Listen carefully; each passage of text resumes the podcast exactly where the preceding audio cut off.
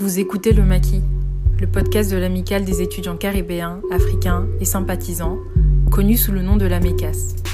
Nous sommes une association étudiante panafricaine affiliée à l'Université de Paris 1 Panthéon-Sorbonne. En parallèle, en tant que think tank, nous analysons les enjeux géopolitiques, économiques et socioculturels de l'Afrique subsaharienne et des mondes africains à travers la rédaction d'articles, l'organisation de conférences ou encore la production de podcasts. Cette année, nous ouvrons un pôle solidaire qui a pour but de mettre en place des actions sociales en direction des personnes les plus fragiles et marginalisées de nos communautés africaines et afrodescendantes, ici à Paris. Si vous avez une sensibilité pour le panafricanisme, que vous portez un intérêt pour les questions d'économie, de politique, de sécurité, de genre, de culture, de société en Afrique subsaharienne et dans les mondes afrodescendants, que vous soyez étudiant, étudiante ou jeune professionnel, n'hésitez pas à rejoindre notre équipe. N'hésitez pas à lire nos articles, à regarder nos vidéos, à écouter nos podcasts, à tout simplement suivre notre actualité. Je vous souhaite une très bonne écoute. Donc, euh, la première question, c'était effectivement sur le fait électoral. Alors, euh, avant de proposer une définition, je propose de partir d'abord du constat d'un fait universel. Toute société, pour être gouvernée, a besoin d'être incarnée dans une ou plusieurs personnes précises. Cette opération la constitue comme une totalité politique. C'est-à-dire que ce corps ou ces corps présentifient cette société, ça veut dire que ce corps ou ces corps rendent présent cette société aux yeux de tous hein, qu'ils soient des citoyens euh, du, pays ou qu'ils soient euh, des citoyens de l'étranger. Hein. C'est un peu, euh, je, dirais, Sassou Nguesso, par exemple, je dis Sassou Nguesso parce que je suis congolais, hein, présentifie le Congo pour les Congolais et pour, pour l'étranger. Alors, c'est précisément la procédure de sélection de ce corps ou de ces corps humains que euh, nous appelons communément le fait électoral. Cette procédure consiste en plusieurs euh, choses, donc je passerai rapidement sur euh, certaines. Hein. D'abord, elle se réfère à l'expérience à travers laquelle la multitude lie sa pluralité à l'unité d'une personne. Hein. C'est-à-dire que toute cette dans l'exemple que j'ai pris tout à l'heure, tous les, Congolais, qui le veuillent ou non, vont se reconnaître dans le corps de euh, Sassou comme étant leur, euh, leur, euh, leur président. Donc, c'est pour insister sur l'idée que, à travers l'élection, il y a une opération mystique qui va rendre celui qui est choisi différent des autres humains, des autres humains ordinaires pour que celui qui est choisi apparaisse ainsi à la fois comme le porteur de la personnalité politique de la société et parfois même comme le médiateur exclusif de son rapport à la transcendance. Dans cette mesure, celui qui est élu hein, euh, doit être envisagé depuis la société qui le sélectionne ou depuis la société qui se reconnaît en lui ou depuis la société à travers lequel euh, euh, il se reconnaît. D'autre part, l'autre point important euh, par rapport au fait électoral, c'est de considérer que le principe qui légitime les humains à gouverner repose sur la compétence partagée à interpréter des signes et des symboles ordinaires qui renvoient à la capacité de présentifier cette totalité politique qui a euh, son historicité propre. C'est-à-dire que ces signes et ces symboles, en fait, sont euh, relativement spécifiques à, des, pays, euh, à, des pays.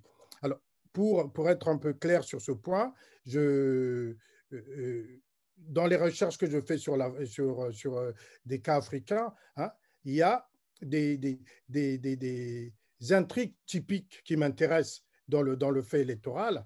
Hein, et, par exemple, euh, je m'étonne que dans un certain nombre de pays, celui qui est choisi pour représenter le pays, en fait, soit quelqu'un qui apparaisse comme étant le fils d'eux.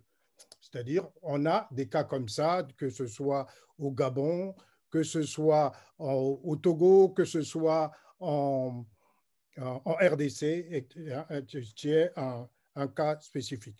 Dans d'autres pays, par exemple, on peut avoir, à l'inverse, des personnes qui sont choisies, qui sont sélectionnées, qui sont plutôt en incapacité presque totale, euh, physique totale, hein, que j'appellerais plutôt des, types qui sont comme des zombies.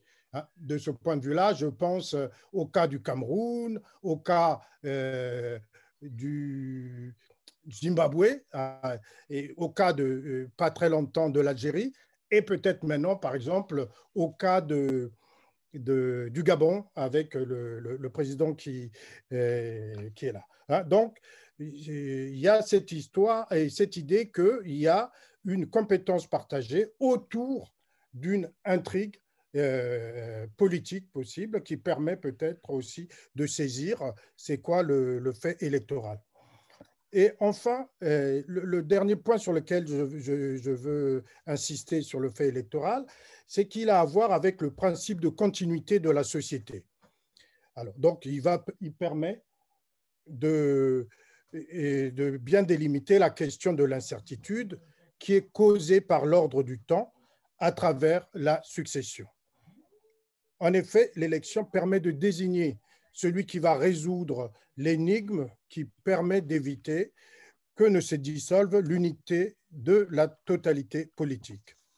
En Afrique, on peut bien le percevoir lors des compétitions électorales et souvent euh, en Afrique, dans beaucoup de pays, et même dans le cas euh, de la Côte d'Ivoire, par exemple, qui, se passe euh, actuellement, hein, en Afrique, souvent, le résultat est connu d'avance.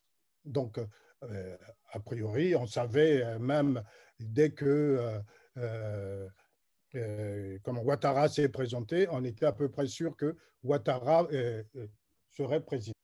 Donc le résultat est connu d'avance. Donc une incertitude, pourtant, même si le résultat est connu d'avance, il y a une incertitude qui existe, qui culmine souvent dans des conflits et, des conflits et qui sont parfois des conflits armés. Alors, donc le cas de la Côte d'Ivoire qu'on a là, où ailleurs hein, qu'on a. Donc, ça veut dire que, en fait, le principe de continuité que je veux pointer ici hein, porte sur la représentation de la totalité politique elle-même, sur l'unité de la totalité politique elle-même. Et que, donc, le fait électoral permet, en fait, de le résoudre. on verra plus tard, puisqu'il y a d'autres questions qui porteront sur euh, comment, euh, comment il résout.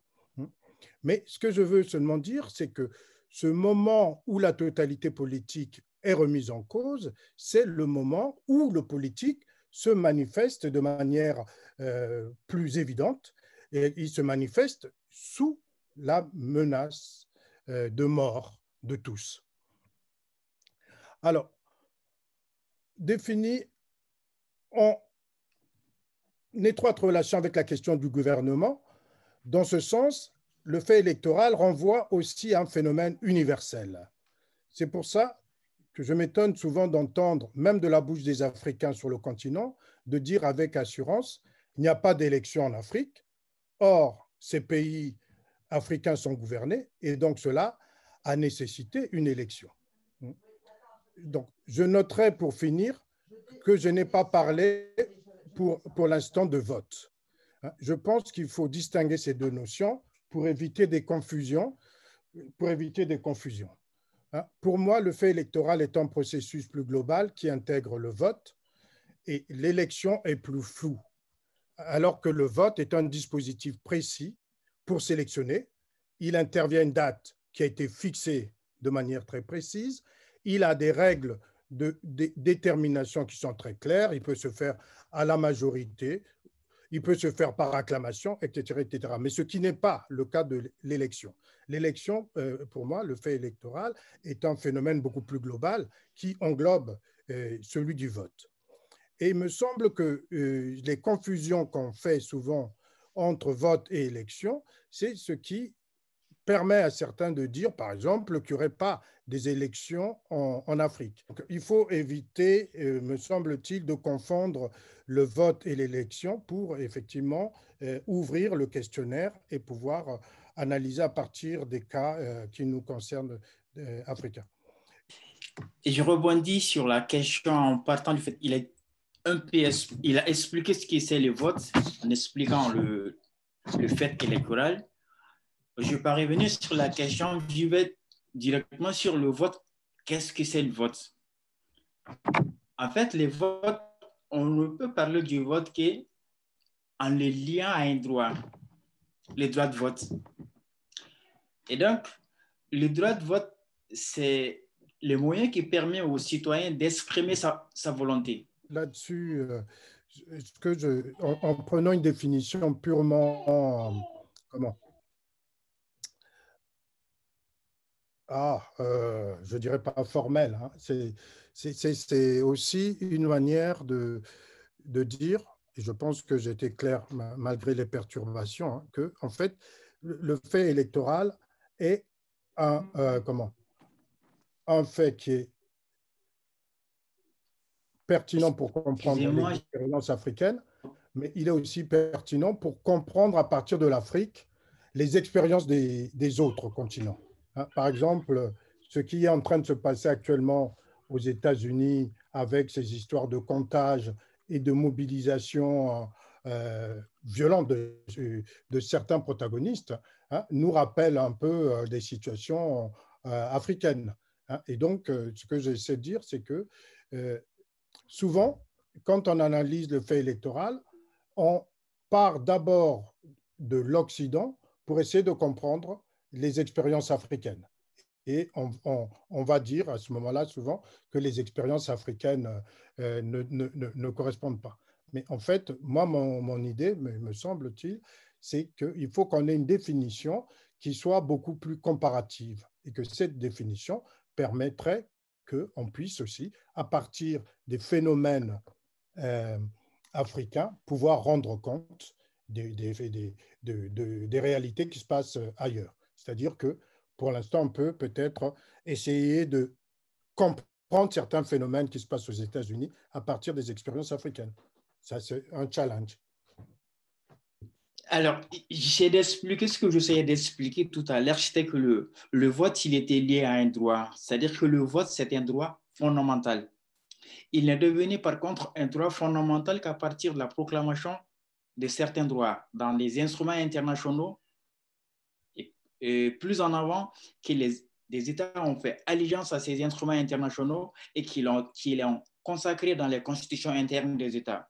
Ce faisant, on va prendre les votes qui, avant l'ère de la démocratie, qui avaient lieu dans beaucoup d'États, presque dans presque tous les États. En revanche, ces votes, ils n'étaient pas démocratiques. Et donc, de ce fait, on va y avoir des votes réellement démocratiques qui obéissent à des principes. Un vote démocratique, il doit être légal et secret. C'est-à-dire qu'il ne doit pas y avoir de pression il n'y a aucune contrainte sur les citoyens lorsqu'ils expriment ses droits de vote. Et donc, le résultat de ces votes qu'il a exprimés de façon libre et indépendante c'est ce qui va faire que les gouvernants issus de ces élections deviennent légitimes. Ils représentent réellement les personnes, les citoyens pour lesquels, les citoyens pour les, qui, qui, qui, ont voté pour eux pour les désigner soit comme représentants ou gouvernants. Mais on va se rendre compte que c'est, contrairement à beaucoup d'idées reçues, le vote en réalité est un instrument politique, à la fois un instrument politique, mais aussi un instrument, un mode de résolution pacifique des conflits. Et cependant, on va se rendre compte qu'en Afrique, au lieu que les votes deviennent un instrument de régulation politique et un instrument de résolution pacifique des conflits, c'est les votes qui vont engendrer des conflits. Un autre, un autre point, ce qui beaucoup des idées, dans beaucoup d'idées reçues, on pense que le vote n'est apparu dans les continents africains qu'après des années 90, marquant le retour de la démocratie en Afrique. En réalité, les années 89-90 ne marquent pas l'instauration de la démocratie en Afrique, mais plutôt la restauration de la démocratie. Ces deux notions, il faut bien qu'on les comprenne. L'instauration est différente de la restauration. L'instauration, lorsque ça n'existait absolument pas du tout, on l'instaure. En revanche, la restauration, quelque chose qui existait, qu'on a enlevé et qu'on le rétablit. Ce qui s'est passé dans les années 1989. Simplement qu'après les, après les périodes précoloniales, les États africains ont connu un multipartisme. Et dans certains États, il y a eu des élections qui, au demeurant, étaient presque démocratiques. Cependant, ce système va connaître un coup de frein total à partir des années 1967, lorsque pour la première fois, le 13 janvier 1967, le, le Togo enregistre le premier coup d'État sur le continent africain. À partir de ce coup d'État de Yassime et Yandema contre Nicolas Grunescu, le Togo va sombrer complètement dans une dictature. Et successivement, tous les États vont connaître des coups d'État. Et donc, à partir de ces coups d'État, les régimes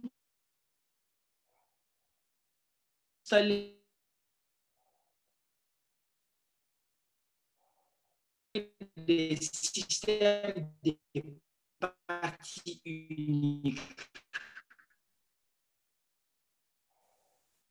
Pendant ces systèmes de partis uniques, il va y avoir des votes électoraux, entre guillemets, des parodies électorales prononcées pour un seul candidat.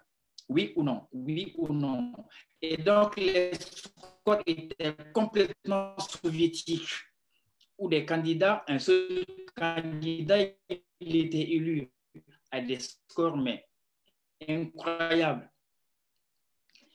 Il en était de même aussi pour les élections de représentation et euh, des assemblées, des assemblées délibérantes. Il est en est même aussi, au lieu que les citoyens soient appelés à se prononcer sur des listes de candidats, ils étaient appelés à se prononcer que pour une seule liste de candidats. Ce faisant, on ne pouvait absolument pas parler d'élection des votes. Il y avait des votes, mais ce n'étaient pas des votes démocratiques, ce n'étaient pas des élections démocratiques. Par contre, il ne faut pas généraliser la situation il y, a des, il y avait certains États également qui sortaient la tête de ce lot. L'exemple en Afrique de l'Ouest, c'était le Sénégal, où dans ce pays, on n'a jamais noté une domination de la vie politique de ces pays par l'armée. C'est-à-dire qu'il n'y a jamais eu l'irruption de l'armée sur la scène politique dans ce pays. Ce faisant, il y a eu des élections à peu près démocratiques dans ces pays où des candidats se présentaient aux élections. Un multipartisme. En revanche, la différence du cas du Sénégal, c'était que c'était un multipartisme limité.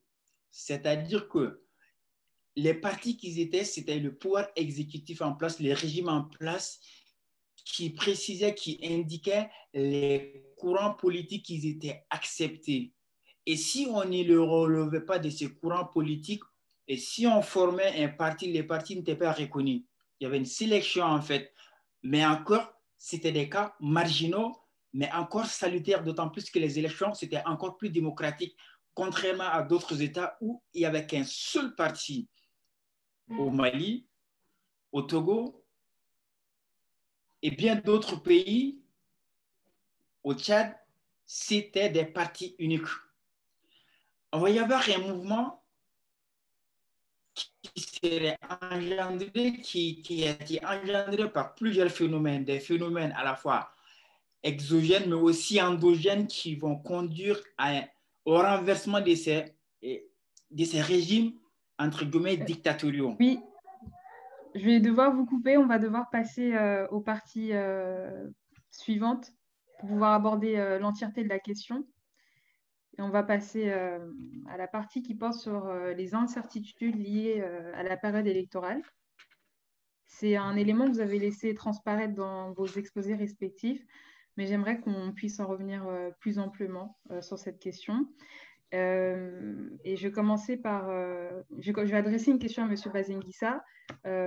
Qu'est-ce qui joue dans les élections et pourquoi ces, ces moments sont des, donnent lieu à des grandes tensions entre les acteurs politiques et les acteurs civils non, il y a une, des choses, c'est que dans l'élection se joue aussi la vie de l'unité politique hein, en tant qu'unité et sa, et sa survie aussi.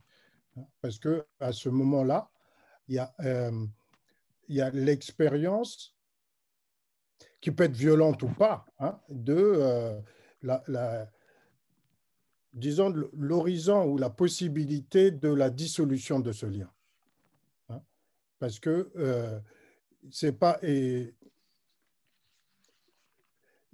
C'est-à-dire que un moment, il y, a, une personne euh, qui a incarné, comme je dis, présentifié cette totalité politique, et il arrive au bout de son mandat, et donc la question se pose de qu'en est-il, que serait, que serait encore cette totalité politique après ce mandat, donc après ce, euh, euh, ce, corps ou cette personne qui, qui nous a incarnés pendant un moment.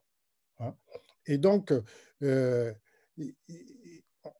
l'élection, en fait, ouvre toujours cette période terrible où tout le monde a l'impression de, vivre comme dans un état de, guerre.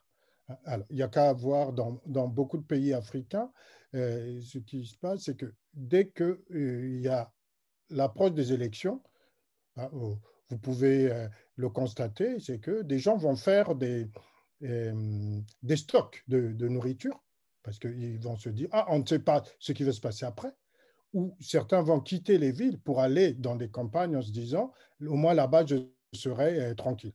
Hein, il y, a, toujours l'idée que, en fait, il y a comme l'imminence d'une guerre qui, euh, qui, peut être là. Et donc, la, en même temps, ça ouvre la dimension de l'attente.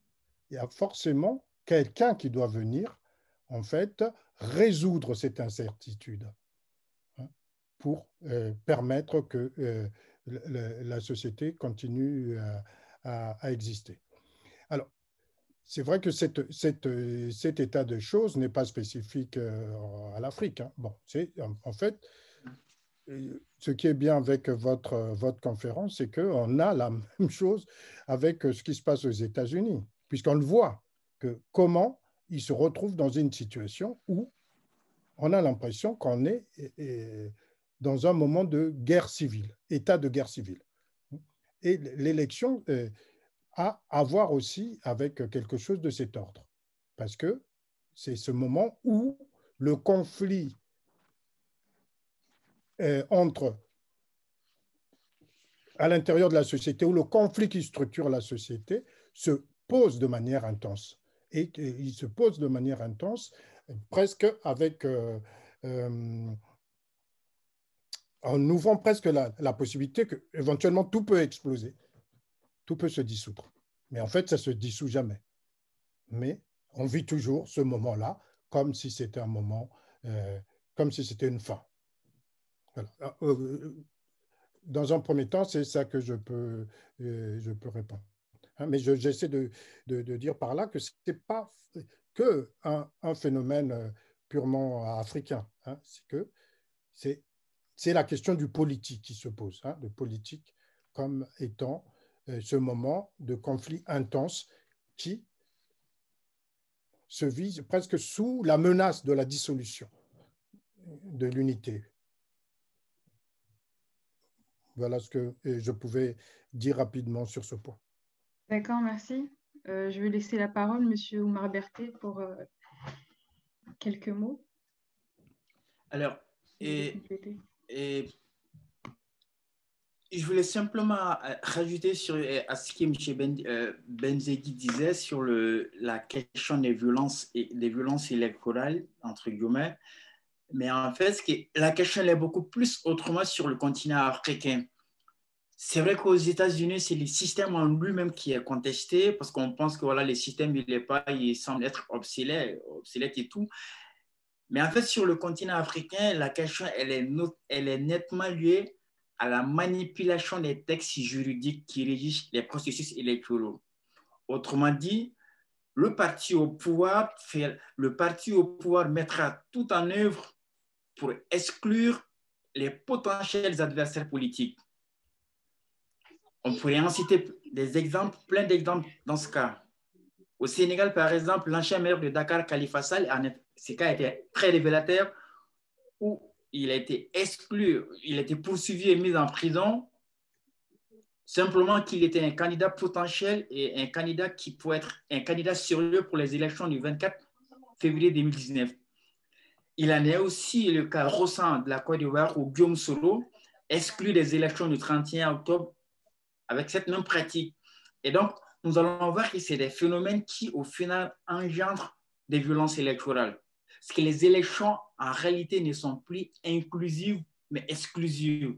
Et l'exclusivité tient du fait que si on prend des dispositions, législatives, réglementaires, voire même des dispositions constitutionnelles, et poser des verrous à des personnes, à des candidats potentiels qui peuvent être, euh, qui peuvent être des dangers pour la réélection ou l'élection du président ou du, président euh, en exercice, c'est là que la violence, elle part les élections pendant la période qui a suivi la restauration de la démocratie sur le continent africain. On a expliqué, j'expliquais dans mon propos préliminaire qu'il y avait des élections pendant la période postcoloniale, il y a eu des élections pendant la période les périodes dictatoriales et aussi pendant les périodes post-dictatoriales, c'est-à-dire quand il y a eu la restauration de la démocratie. Les premières élections qui ont eu lieu dans tous ces États, c'était réellement des élections qui étaient démocratiques et transparente. Mais au-delà de là, les, quand les cycles ont commencé, les cycles électoraux ont commencé à se répéter, la violence a commencé à s'éterniser de telle sorte que aujourd'hui sur le continent africain, la période électorale rime avec violence. Souvent, quand il indiquait qu'à l'approche des élections, les familles se ravitaillent en, en, de peur que la violence qui surviendra après les élections ne leur fasse pas, ne les conduise pas dans, un chaos complet où ils n'auront pas de quoi se nourrir. La parole à, merci beaucoup, Monsieur Omar Berthet. Je vais donner la parole à Jean-Wilfried qui m'ajoute. Oui, bonsoir. Je ne sais pas si vous m'entendez.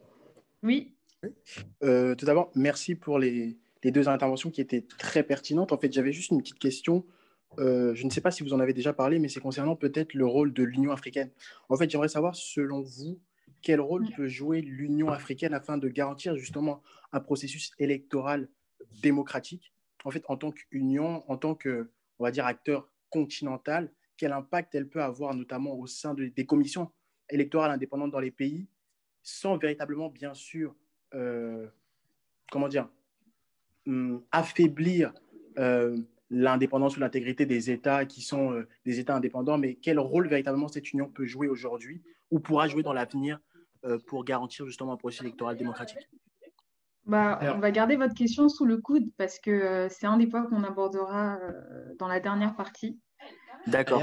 Cette question, si vous là, on peut, la, on peut déjà l'aborder ici de manière Vraiment très différemment. Ouais, différemment vous savez, les organisations internationales de façon universelle l'ONU et aussi sur, le continent africain, que ce soit l'Union africaine, la SADC, la CEMAC, la CEDEAO, c'est des organisations qui en ont fait la démocratie, le respect des droits de l'homme et de façon indirecte, de façon sous-jacente, les processus électoraux, un de leurs cheval, cheval de bataille, simplement qu'elles se sont rendues compte, ces organisations, que les élections engendrent des conflits.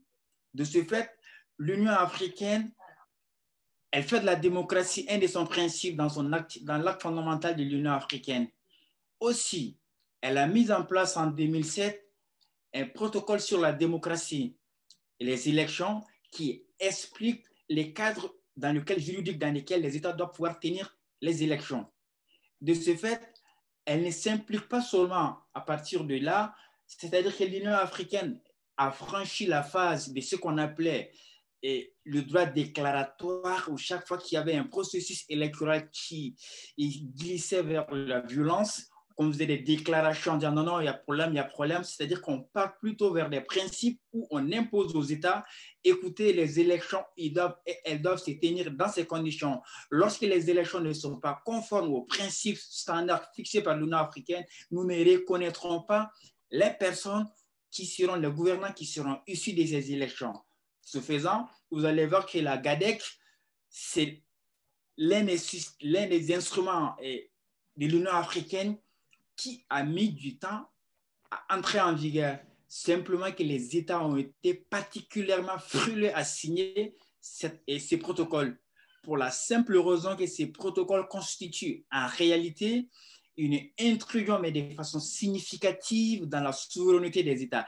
Et mais par contre, on ne peut pas parler d'atteinte à la souveraineté des États, d'autant plus que c'est grâce à cette souveraineté que les États ont adhéré au protocole. Et donc, de ce fait, il est fréquent que lorsque l'Union africaine intervient dans un État, lorsqu'il y a des processus électoraux qui tendent à glisser dans la violence, on exige tous tout de suite la question de la souveraineté des États. Mais en droit international, on ne peut pas parler d'atteinte à la souveraineté d'un État à partir du moment où l'organisation internationale agit dans le cadre d'un texte international auquel l'État membre a adhéré. Si l'État membre n'a pas adhéré, c'est une autre question. Merci. A une autre question qui nous a été posée par euh, Lionel qui demande devons-nous pas revoir nos modèles de démocratie pour éviter les violences?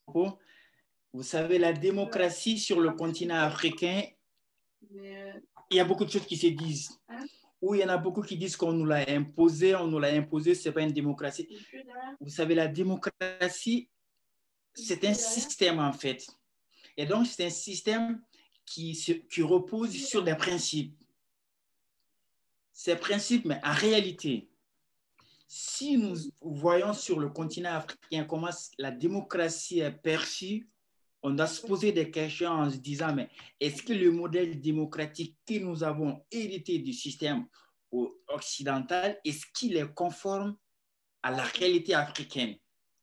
Simplement que si nous revenons sur la question des élections, les élections sur le continent africain, elles se tiennent en langue française ou en langue anglaise voire espagnol, voire portugaise pour les pays luxophones. On va s'adresser à des personnes, les textes, les, textes régissant les élections, les candidats et tout ce qu'il y a derrière, ils viennent s'adresser aux candidats sur, avec, avec une langue que les, ces personnes ne connaissent pas.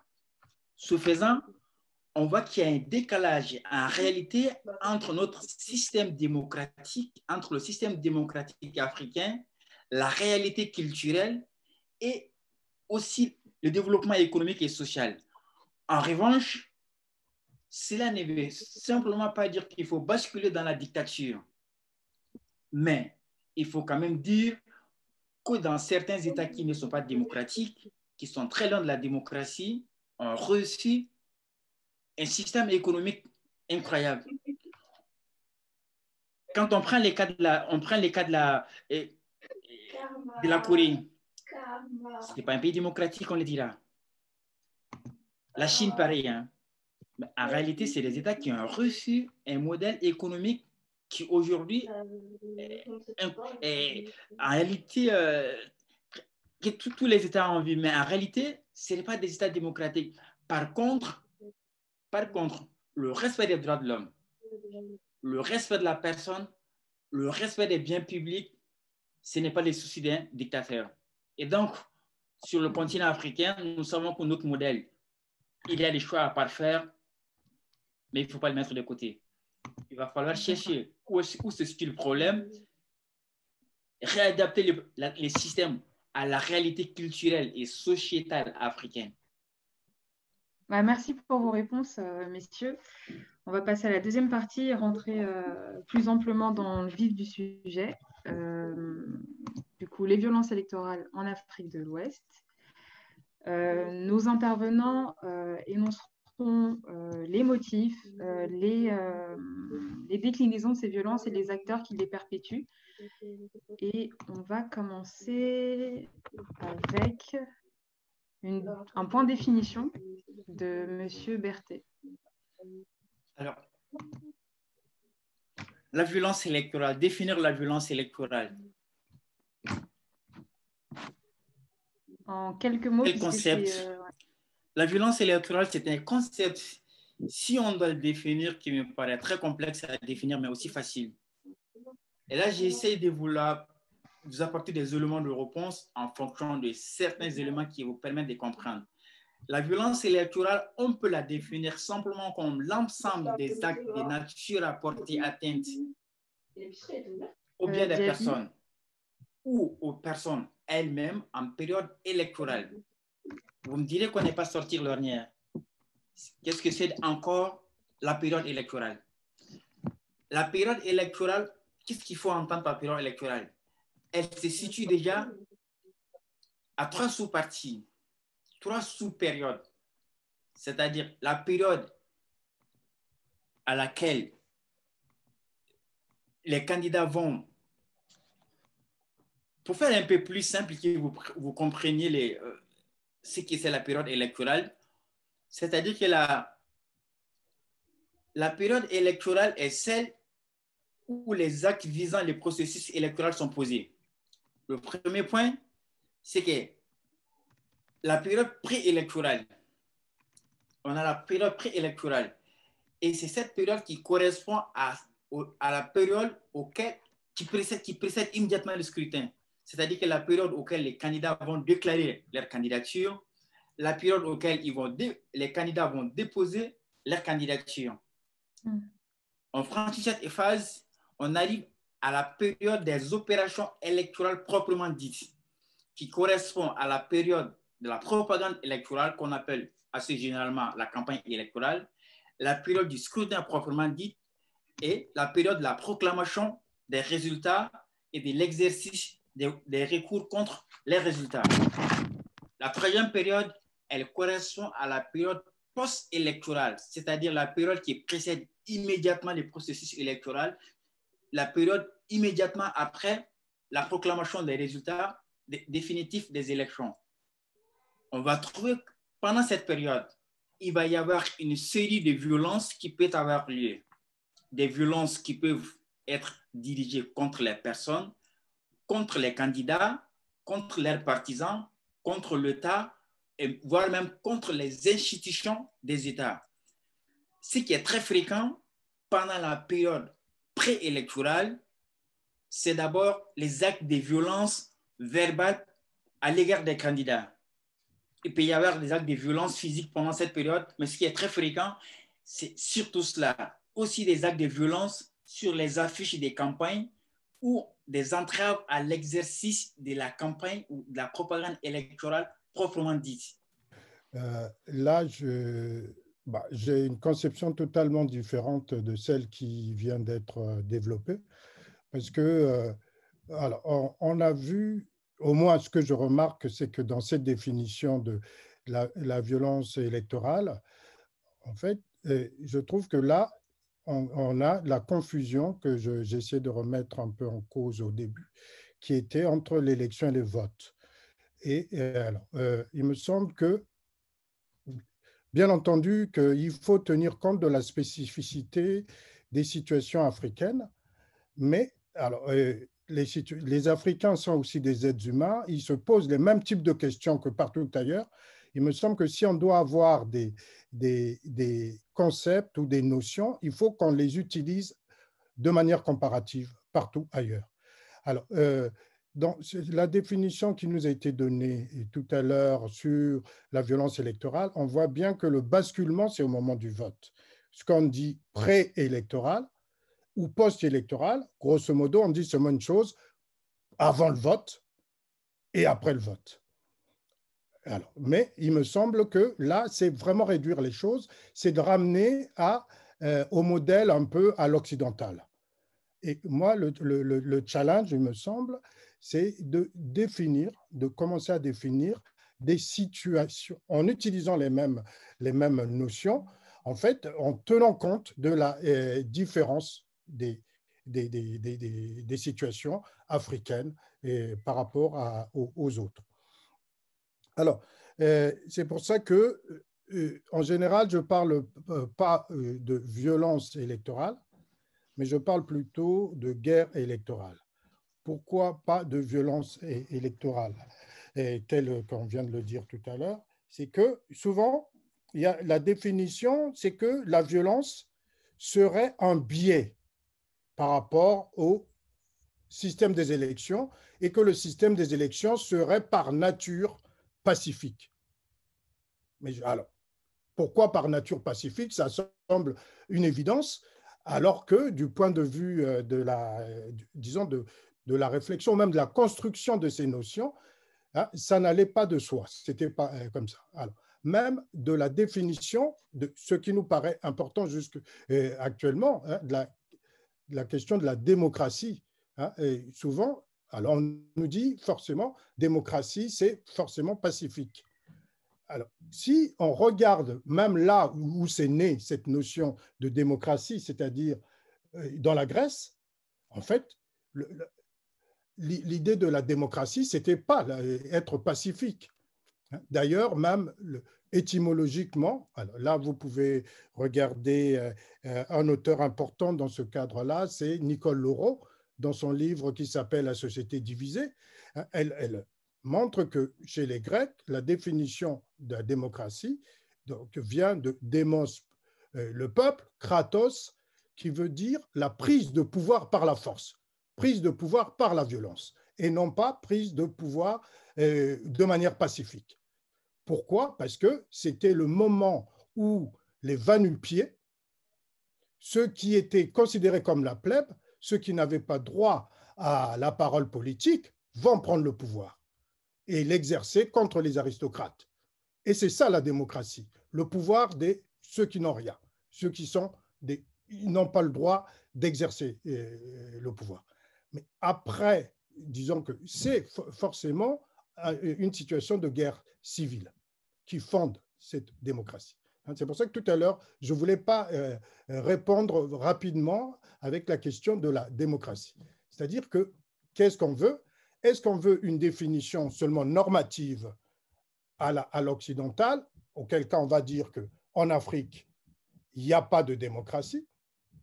Ou est-ce qu'on veut une euh, définition opératoire qui, qui nous permet de comprendre aussi ces situations euh, de violence qu'on voit euh, en Afrique, non pas comme des biais, mais plutôt peut-être qui nous permettent de comprendre comment s'opère effectivement euh, la sélection des, comment, des, gouvernants. C'est-à-dire que pour gouverner un pays, il faut aussi être en mesure de, euh, comment, de préserver l'intégrité de ce territoire.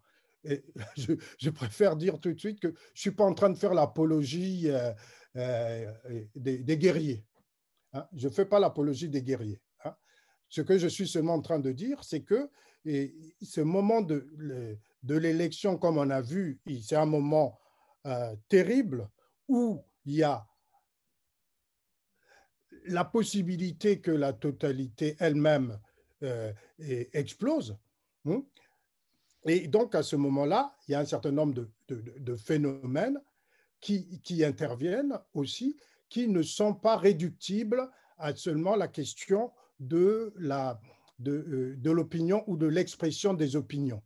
Hein. C'est-à-dire que tout ne se résout pas seulement par, euh, par le vote, par le comptage des voix, et puis on arrive à la fin, on dit un tel a gagné, et parce qu'il a eu tant de voix il y a des sociétés où c'est suffisant et il y a des sociétés où ce n'est pas suffisant.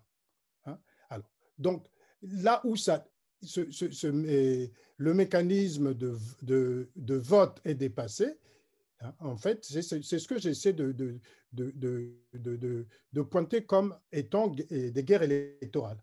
C'est-à-dire que ces phénomènes de violence qui interviennent dans le mécanisme propre du choix de, euh, des gouvernants en fait, on ne peut pas le, négliger, on ne peut pas le considérer seulement comme des biais, on doit le considérer comme un des éléments importants du, du mécanisme lui-même.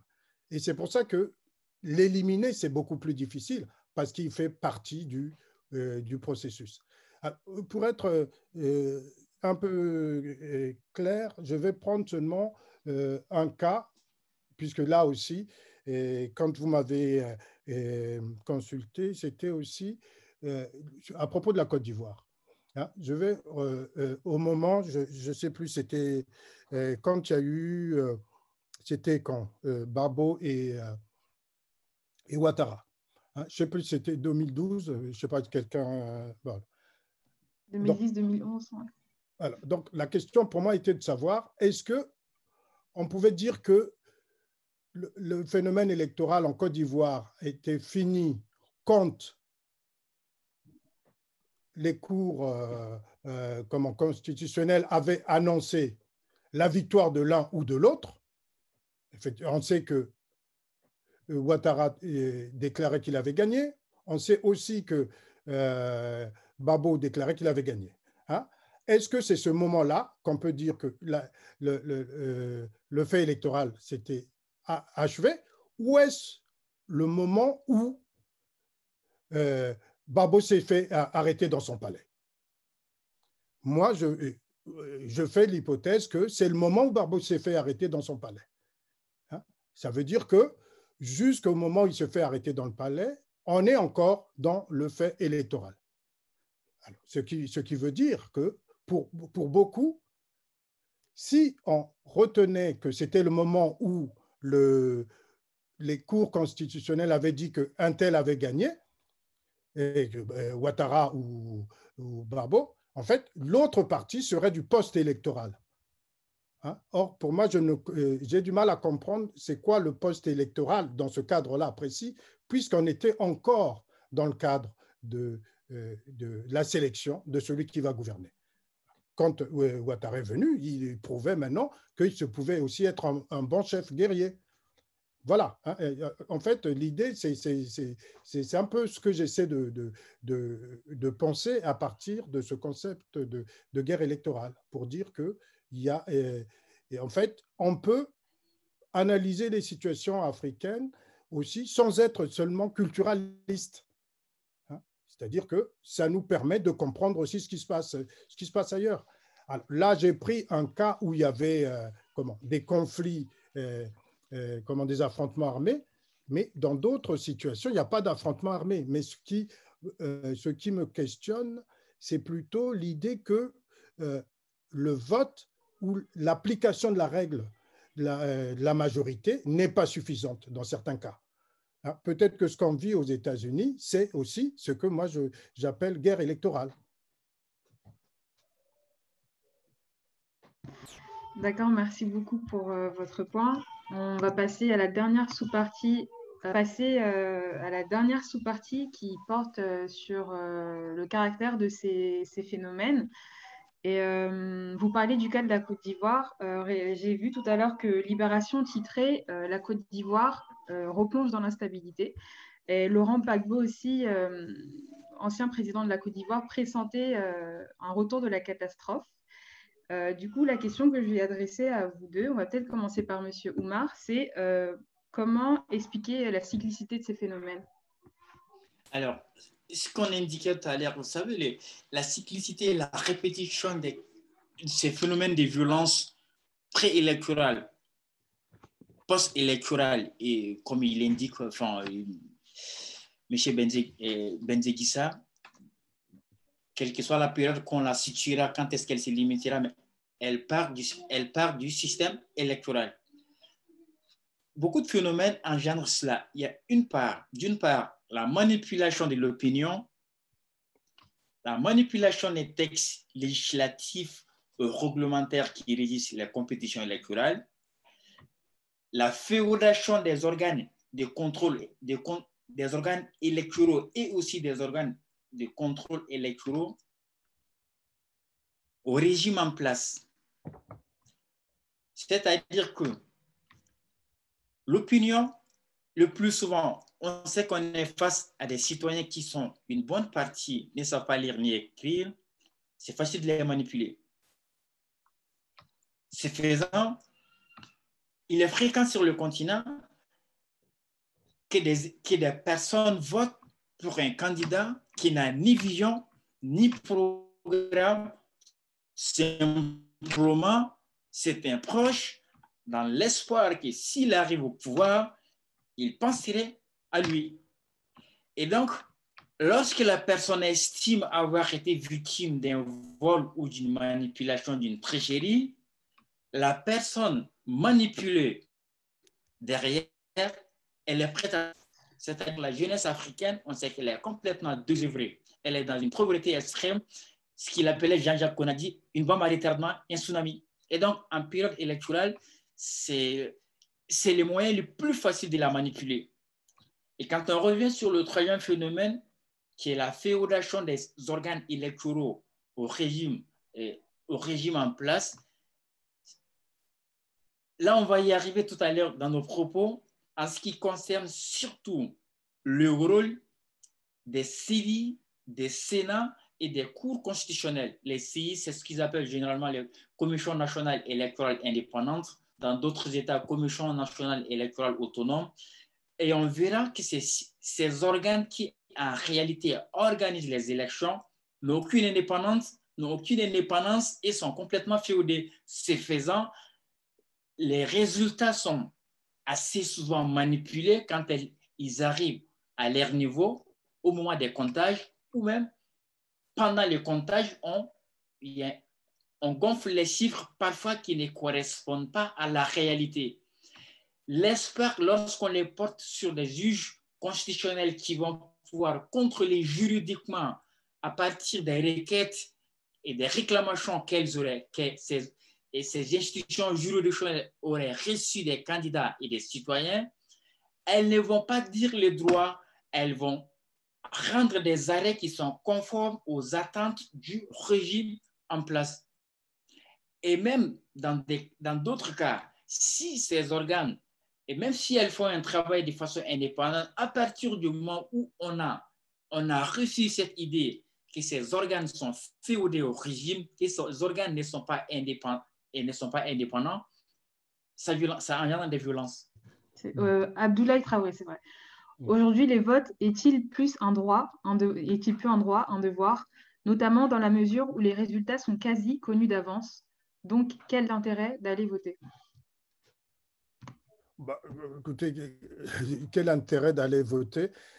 Est-ce que, je ne sais pas, moi, je ne poserai pas la question comme ça, moi, en tant que chercheur, hein, je veux dire, hein, mais en tant qu'acteur, effectivement, quel intérêt d'aller voter mais euh, bon, vous, vous, vous, vous, connaissez aussi euh, le comment euh, le modèle du cavalier clandestin, hein, le modèle qui permet d'analyser les mouvements sociaux. C'est-à-dire que quand c'est un mouvement collectif, il n'y a pas d'intérêt d'aller a priori et, de s'engager, puisque les autres, quand ils vont y aller, nous tous, on va en bénéficier.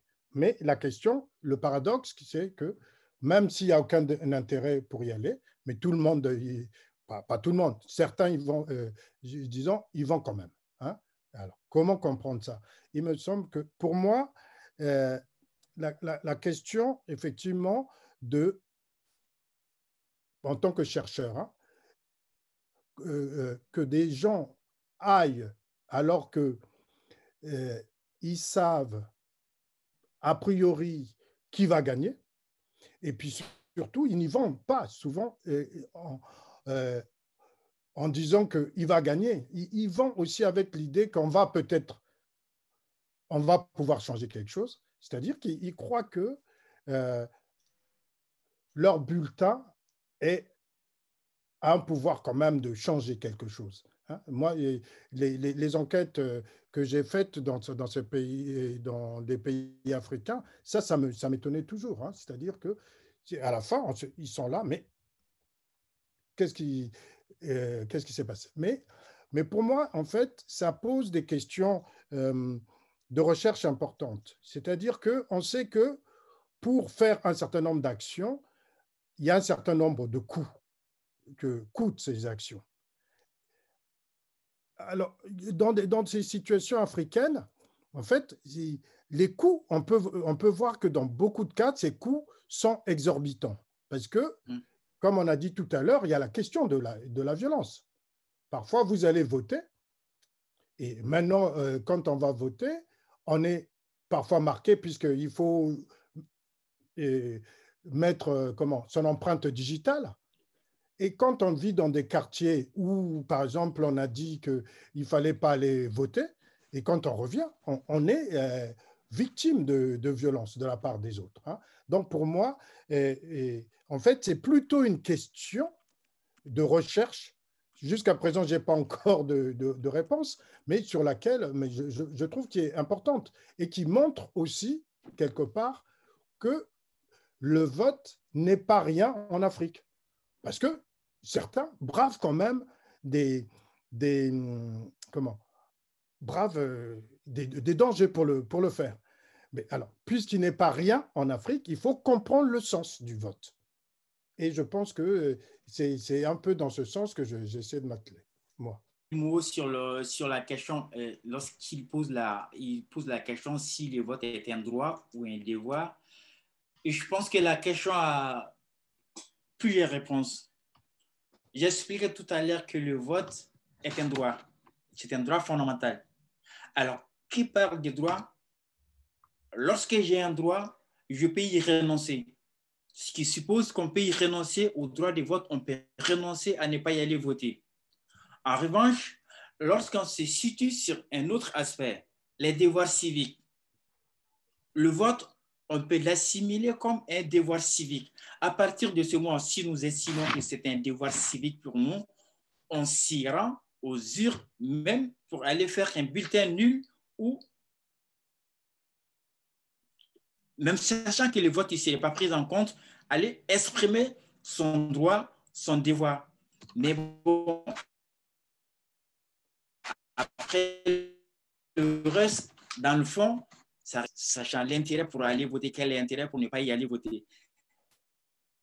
Mais on est vrai, après, il ne faut pas non plus tomber dans la généralité aussi sur le continent africain. C'est vrai qu'en Afrique, les élections riment avec la violence. On est tout à fait d'accord avec cela, que quasi-totalité des cas, les élections, c'est les périodes électorales, c'est les périodes les plus instables, c'est les périodes les crises, c'est des périodes qui riment avec toutes sortes de violences. En revanche, il faut quand même noter que dans certains États, certains États ont une exception de démocratie où des élections sont quasiment des périodes où les gens s'expriment librement et que les élections sont complètement démocratiques, reflètent la volonté du peuple. Le Ghana en est un exemple où, lorsqu'on, dans des États africains, on estime qu'on n'organise pas des élections et les perdre, dans ce pays, à plusieurs reprises, nous avions assisté à des, et, à des transitions démocratiques, à des transitions au pouvoir, mais de façon spectaculaire où le président, le président au pouvoir perd les élections au profit de l'opposant, reconnaît les, résultats des élections sans contestation, sans violence. Et de ce fait, de mon avis, il faut y aller voter. À partir du moment où on estime que c'est un droit, que c'est un devoir civique, il faut y aller. Ben, moi, c'est Sébastien. Euh, en fait, euh, j'aimerais juste poser des questions euh, plus rapidement. Mm. D'abord, qu'est-ce qu'il faut pour empêcher la manipulation de la Constitution, d'abord? Et aussi par rapport aux violences, les différentes violences après les élections ou au moment même des élections ou avant même des élections, est-ce que souvent on a l'impression que c'est des violences voulues même par les différents leaders politiques? Par exemple, les cas de Côte d'Ivoire où on voit des leaders politiques jouer sur l'ethnie, en fait, pour que chacun, ou en, Guinée aussi, on voit des gens qui, jouent sur l'ethnie pour emporter euh, le voix, en fait. Qu'est-ce qu'il faut pour éviter tout ça, pour qu'on qu'on fasse une, des élections dans une bataille d'idéologie, en fait, que, d'une bataille, que sur une bataille euh, purement ethnique ou autre chose? Je reprends à l'aspect juridique. Je vous laisse, M. Benziga, à Benzigis, avec votre permission, répondre aux déjà voulez de la question. Vous savez, une constitution, c'est une loi. Une loi en elle-même est appelée à s'adapter à la réalité, à des phénomènes sociopolitiques. Et donc, dans toutes les constitutions des États démocratiques du monde, elles peuvent être revisées. Si la Constitution, à partir du moment où la Constitution dit je peux être revisée, voici les conditions, je peux être revisée, elle peut, l'être. Mais en revanche, ce qu'il faut comprendre, on note, si on note dans beaucoup d'États qui sont réellement démocratiques ou des, où on note réellement des modifications de la Constitution pour l'adapter à la réalité socio et politique, à prendre en considération les événements qui n'étaient pas prévus dans la Constitution. J'ouvre la parenthèse ici pour expliquer, expliquer que les dispositions constitutionnelles, c'est assez généralement, ce n'est rien d'autre que des opinions politiques qui émergent, qui au final sont transcrites dans une constitution en faisant une loi. Alors, la tendance en Afrique, c'est qu'il y a des révisions qui sont complètement tendancieuses. C'est-à-dire qu'on ne revise pas les constitutions pour les adapter à la pour, pour prendre en considération certains phénomènes tels que je l'indiquais, mais simplement pour les intérêts personnels. Et c'est là qu'il y a problème. On y voit déjà que des tendances commencent à changer dans beaucoup d'États, dans certains États.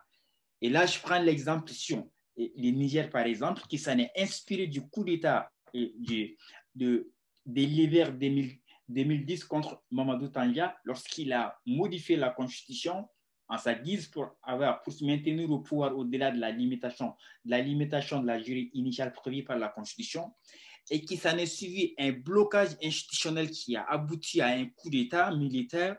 La constitution qui a été mise en place à l'issue de ce processus a complètement verrouillé c'est-à-dire que la constitution du Niger, on ne peut pas la modifier pour changer les. Pour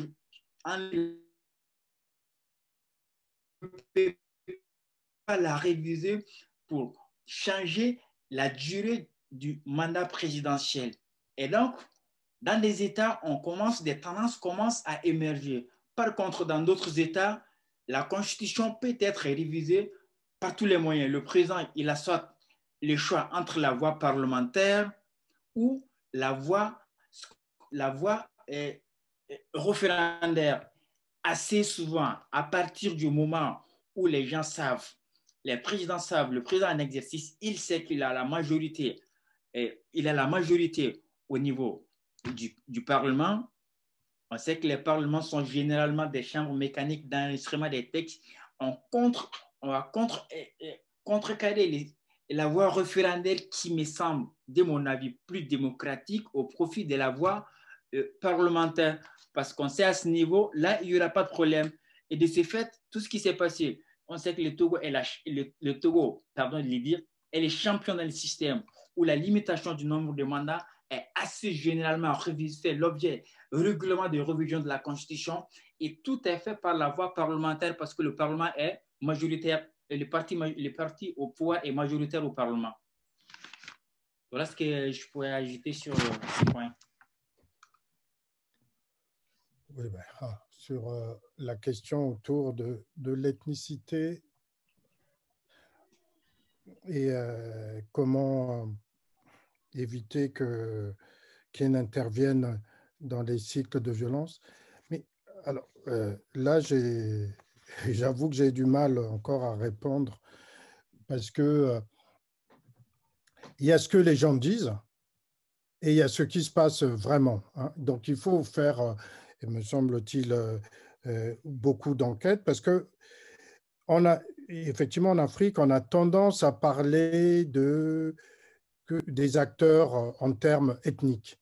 Mais quand on va voir maintenant qui est autour de ces chefs qui s'engagent, alors on, s'aperçoit que la, la, situation est beaucoup plus complexe.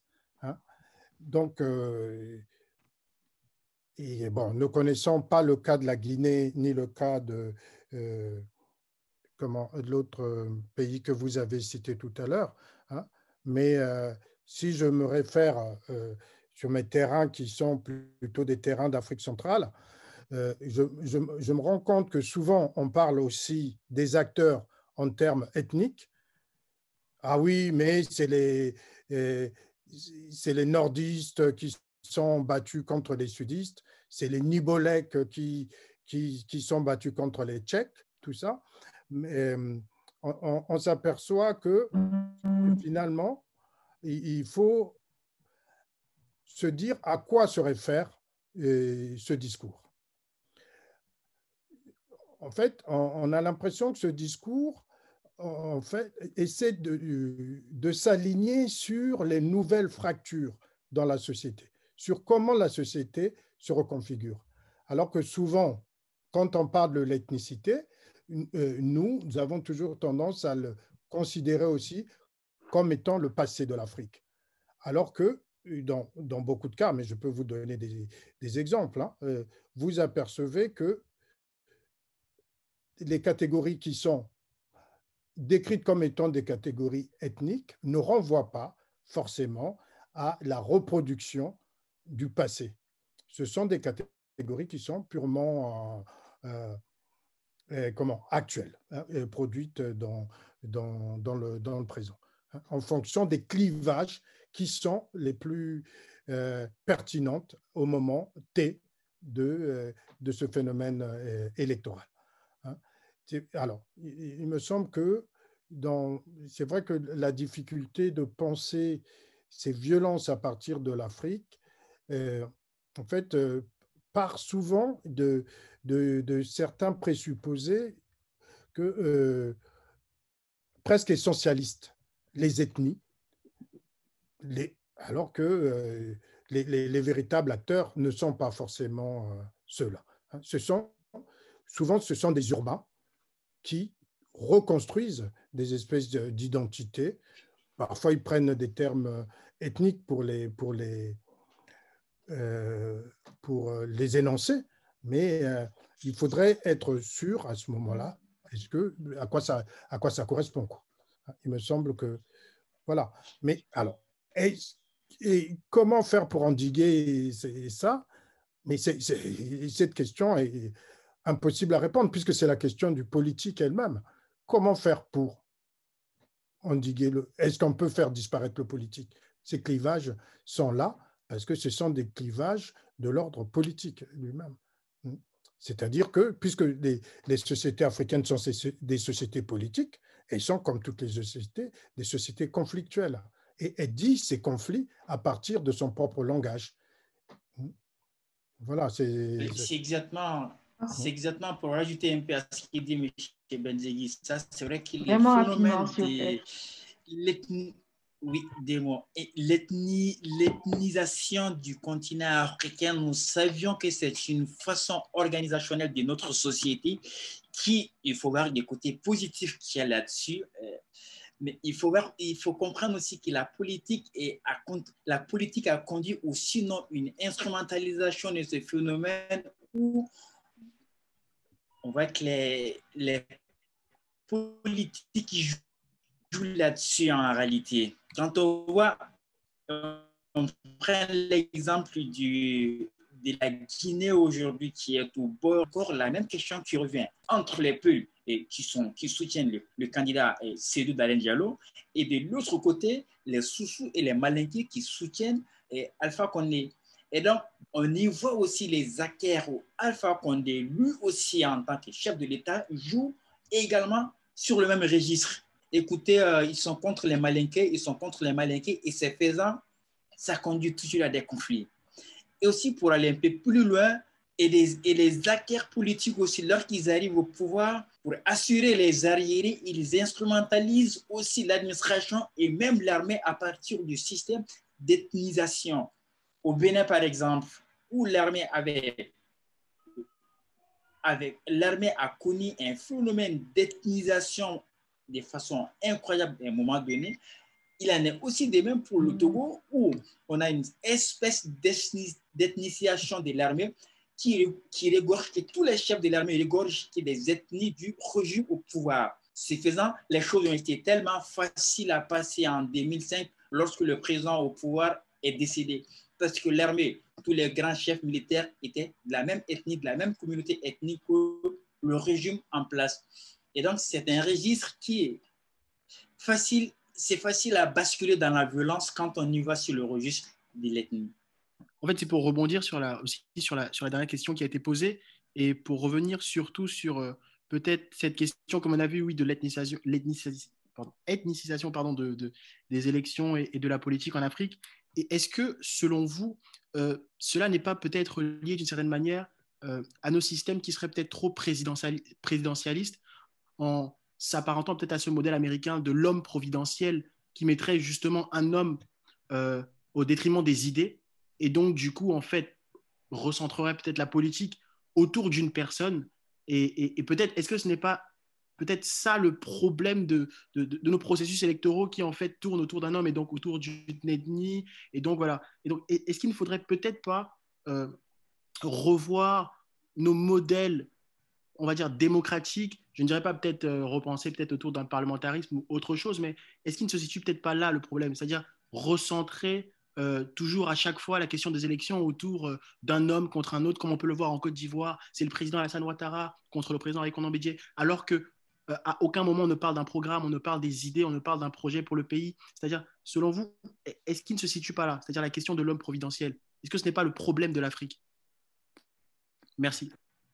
Euh, c'est vrai qu'il y a cette personnalisation. Alors, donc, quand on a parlé de, il parlait de personnalisation, mais je pensais aussi à ce qui, se, ce s'est passé ici, hein, en, en, France. Parce il faut, il me semble, pour bien penser des situations africaines aussi, c'est de le penser dans le monde. Hein. Ces types de phénomènes se posent ici. Ce qui s'est passé autour des, des Macron. Euh, et, puis autour de De Gaulle, ou, tout ça, c'est des personnifications. Alors, mais c'est vrai qu'ici, ça n'a jamais pris la forme euh, de l'ethnicité comme, comme, comme, euh, comme chez nous, hein, comme, euh, comme en Afrique. Mais, alors, et c'est pour ça que je prenais le temps pour, pour, pour me dire, mais finalement, est-ce que, puisque ceux qu'on dit hommes euh, providentiels, en fait, se présentent d'abord comme représentants et comme leaders d'un parti politique.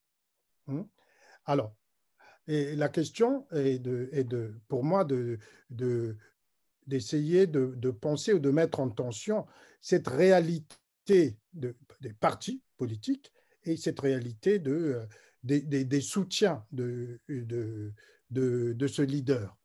Et alors, parce que, au moins dans le, dans le, quand on regarde dans beaucoup de situations euh, en, en, Afrique, on se, on se, pose même la question sur quoi repose véritablement le pouvoir de, ces, de, de, comment, des leaders?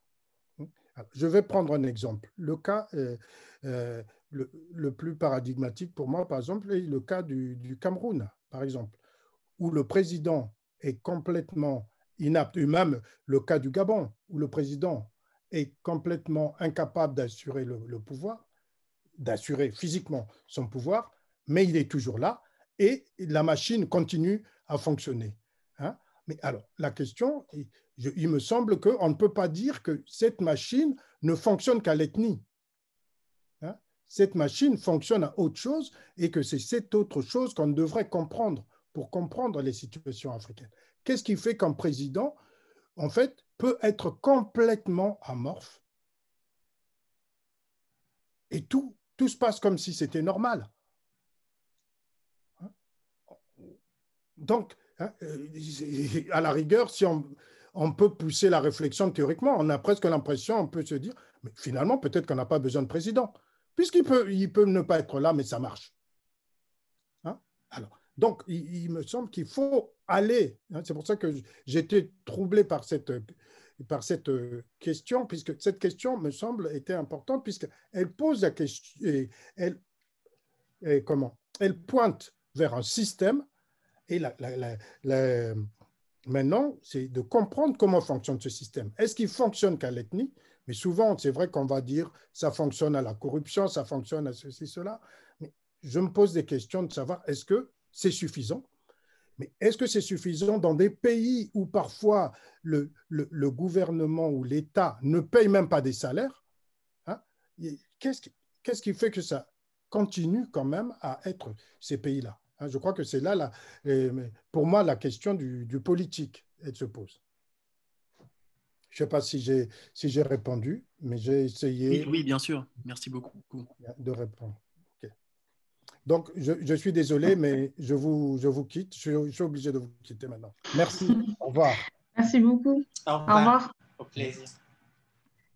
On va passer à la question de euh, Kwaku d'Orgelès. Oui, bonsoir.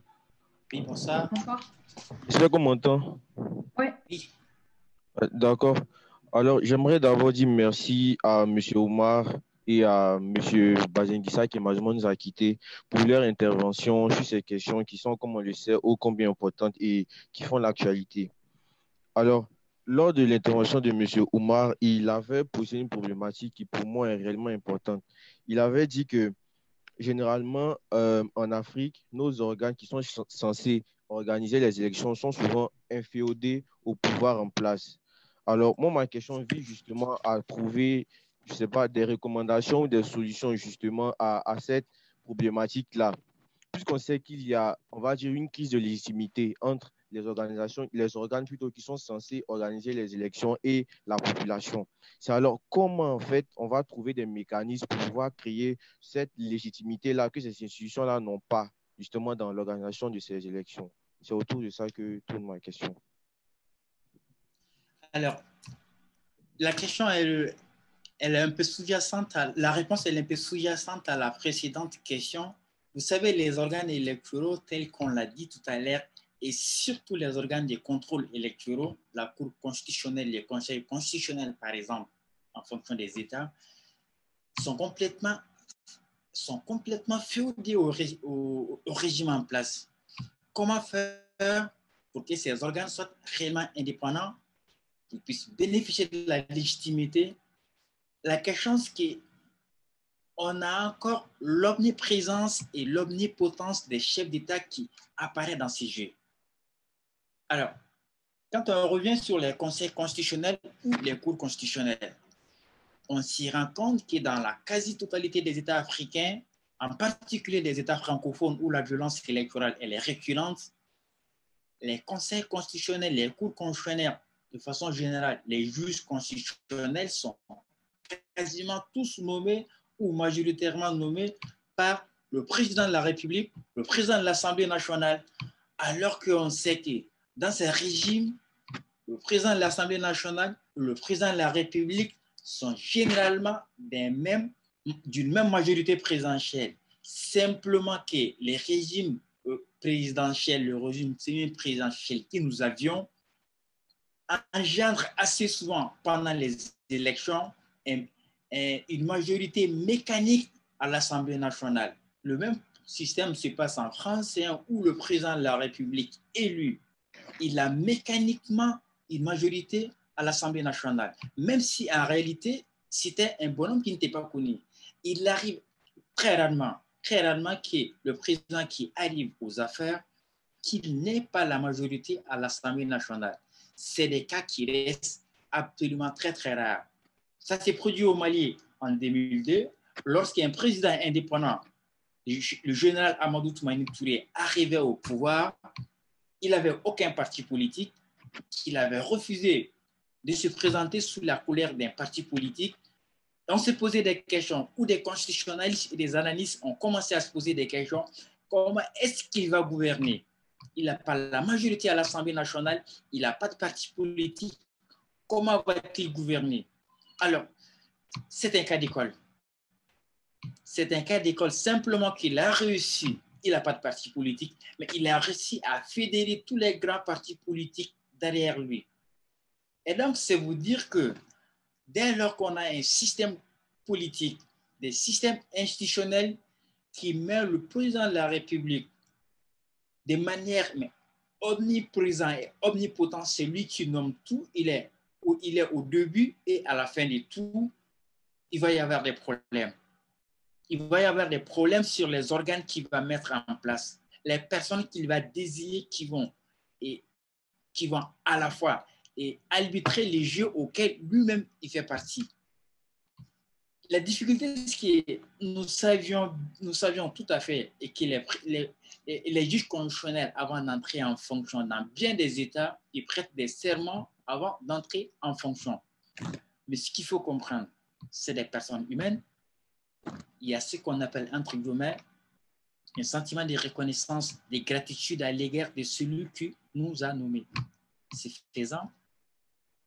Il est difficile qu'il puisse être indépendant réellement. On va passer à la troisième partie, la partie finale, qui a pour titre euh, Comment enrayer les cycles de violence.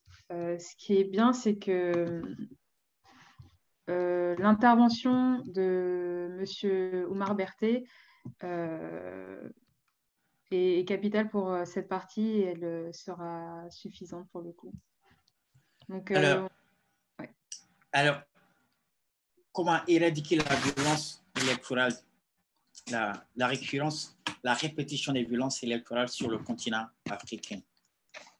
Ainsi que j'ai noté au cours de mon propos, vous savez, on ne va pas généraliser les cas en concluant que dans tous les États africains, élections riment avec violence. Heureusement d'ailleurs, en revanche, ce qu'il faut quand même noter, dans bien des cas, les élections engendrent des violences.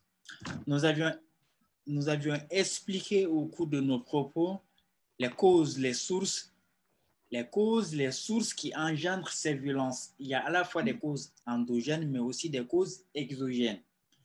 Alors, si nous savions que nous savions, nous avons cerné les, les, causes, ce qui engendre les conflits, ce qui engendre ces crises, on peut être à mesure, on peut être à mesure de proposer des solutions. L'une des premières pistes de réflexion, un, c'est d'abord de revoir les systèmes de représentation, c'est-à-dire l'omniprésence et l'omnipotence des chefs d'État dans la désignation de tout ce qui concerne les fonctions, et les fonctions nominatives dans le pays, réduire de façon considérable certains pouvoirs des chefs d'État, ce qui nettement montre qu'ils ne sont pas prêts à le faire. Deuxième point, c'est qu'il faut aussi revoir surtout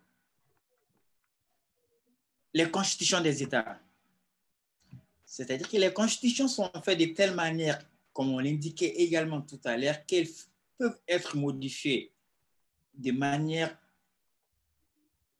conformément aux dispositions constitutionnelles, c'est-à-dire ce qui est les limitations qui sont prévues par la Constitution, à partir du moment où ces limitations sont respectées et la procédure prévue par la Constitution, elle est respectée, on peut la modifier. Et donc, ça ouvre la porte à toutes les réformes et à toutes les, les caprices des régimes en place. Les caprices, c'est-à-dire lorsqu'on a un bonhomme en face de nous qui est susceptible d'être un candidat sérieux aux prochaines élections, tout est mis en œuvre à la fois à partir de la Constitution pour l'écarter et aussi de la loi électorale, voire même des dispositions, voire même du système judiciaire pour l'écarter du, pour l'écarter du pouvoir, c'est-à-dire pour l'écarter qui qu'on ne le trouve pas en face de soi. Et donc, il faudrait que ces pratiques s'arrêtent. Mais ces pratiques, comment est-ce qu'on peut les arrêter? Pour arrêter ces pratiques, il faut d'abord passer par la Constitution. D'abord, la Constitution prévoit des systèmes de revision, des, limitations de revision de la Constitution où on, avait on a trouvé déjà des prémices dans certains États. J'ai noté l'exemple du, du, du Niger qui a inséré une disposition dans sa Constitution limitant la possibilité de reviser la Constitution pour modifier le nombre des mandats présidentiels pour modifier la durée du mandat présidentiel, où on y voit aussi au Burkina, après les événements qui ont conduit au coup d'État de 2000, aux, événements, à la révolution de 2015, ayant conduit, entre guillemets, où certains n'aiment pas qu'on parle de coup d'État, mais qui en a réellement un coup d'État, parce que le président au pouvoir a été chassé du pouvoir. Il est... On met en place une constitution en disant, alors, la constitution, on ne peut pas la réviser pour changer le nombre de mandats présidentiels. Donc, on voit déjà que les prémices sont là qui vont faire en sorte que le président, il a plus la possibilité de reviser la constitution quand il de reviser la constitution pour se maintenir au pouvoir autant qu'il veut. Parce que c'est un phénomène qui est fréquent sur le continent où on voit une manière où les chefs d'État, lorsqu'il arrive à la fin de son deuxième mandat ou du mandat est constitutionnellement, initialement prévu par la Constitution, on y procède à tous les moyens pour reviser la Constitution, pour reviser la loi électorale et se permettre de se représenter aux élections. L'exemple, l'actualité politique en Côte d'Ivoire en est une illustration. Certes, la constitution de la Côte d'Ivoire avait besoin de nettoyage parce qu'on avait inscrit des principes, notamment les principes de l'ivoirité ou la notion, pas un principe entre guillemets, l'expression, c'est un principe, la notion d'ivoirité qu'on avait inscrit là-dedans a conduit à une dizaine d'années que ce pays a connu les conflits les plus meurtriers du, continent africain. Et il fallait revenir sur certains, certains notions là-dedans pour les enlever. Par contre, il est tout à fait, il est tout à fait incontestable qu'il y avait derrière une intention tendancieuse. Et là, le glissement, il était là il en a profité en expliquant le président au pouvoir, en expliquant, en disant oui, la Constitution me le permet. Encore, la question reste discutable. Et là encore, on revient sur la Constitution, le Conseil constitutionnel, qui est l'organe ou l'institution, la seule institution qui peut décider qui peut être candidat et qui peut ne pas l'être encore, les bonhommes qui sont là sont nommés majoritairement par le président de la République et son parti au pouvoir. Le jeu, il est déjà fait. On explique que la constitution qui a été mise en place était une nouvelle constitution, c'était une nouvelle république. Encore là, encore, c'est un débat entre constitutionnalistes. Mais en réalité, les conditions dans lesquelles on bascule d'une république à une autre, de mon avis, ne semblent pas, les conditions ne semblent pas réunies. On revoit aussi de notre côté, d'un autre pays à côté, en Guinée-Conakry, où le même phénomène s'est produit. Certes, la constitution de ce pays avait besoin d'une révision, mais là encore, on a noté une espèce de manipulation de la Constitution, une révision tendancieuse de la Constitution, où le président, aussi un juriste, estime, oui, elle me permet parce qu'on a passé d'une république à une autre. Et donc, vous voyez, pour pouvoir arrêter ces cycles de violence, ces cycles de violence, et, euh, violences liées aux élections, il va falloir trouver des moyens pour arrêter ces révisions tendancieuses et complètement et manipulatrice des constitutions. On va voir que les organisations sous-régionales, régionales et internationales commencent à s'impliquer, mais là encore, il y a des problèmes. Si on revient sur l'Afrique de l'Ouest, il faut, il faut le dire, hein, il, faut, il faut le dire que c'est la partie du continent où les violences électorales sont fréquentes. C'est aussi la partie du continent où les périodes électorales sont très fragiles et également la partie du continent où les manipulations de la Constitution pour se maintenir au pouvoir sont également les plus nombreuses. Alors, on va voir que la CDAO, qui est l'organisation sous-régionale sur cette partie du continent, s'accapare du phénomène. Simplement qu'elle s'est rendue compte que les périodes électorales aboutissent à des conflits ou des conflits qui engendrent ou aboutissent à des coups d'État. Et donc, la SIDA va dire aux États, écoutez, on en a assez de ces violences de ces violences qui sont liées aux élections, on en a assez de ces coups d'État à partir de 2001 où ils ont mis en place un protocole additionnel sur la démocratie et la bonne gouvernance, elle va dire aux États, écoutez, pendant les, six mois qui précèdent les élections, vous n'aviez pas, les, vous droits de réviser le code électoral. L'État qui procéderait à la révision du code électoral dans les six mois précédant une élection, on ne reconnaîtra pas, on va, imposer des sanctions sur ce pays. Simplement qu'on s'est rendu compte que c'est des périodes où les candidats commencent à émerger, on commence à comprendre le poids des candidats, et donc on va manipuler les textes les textes qui régissent les élections pour les exclure ou et les tailler sur mesure. Et donc, elle va aller encore plus loin en disant, écoutez, on en a marre de ces violences. Plus de coups d'État sur le continent, sur cette partie du continent.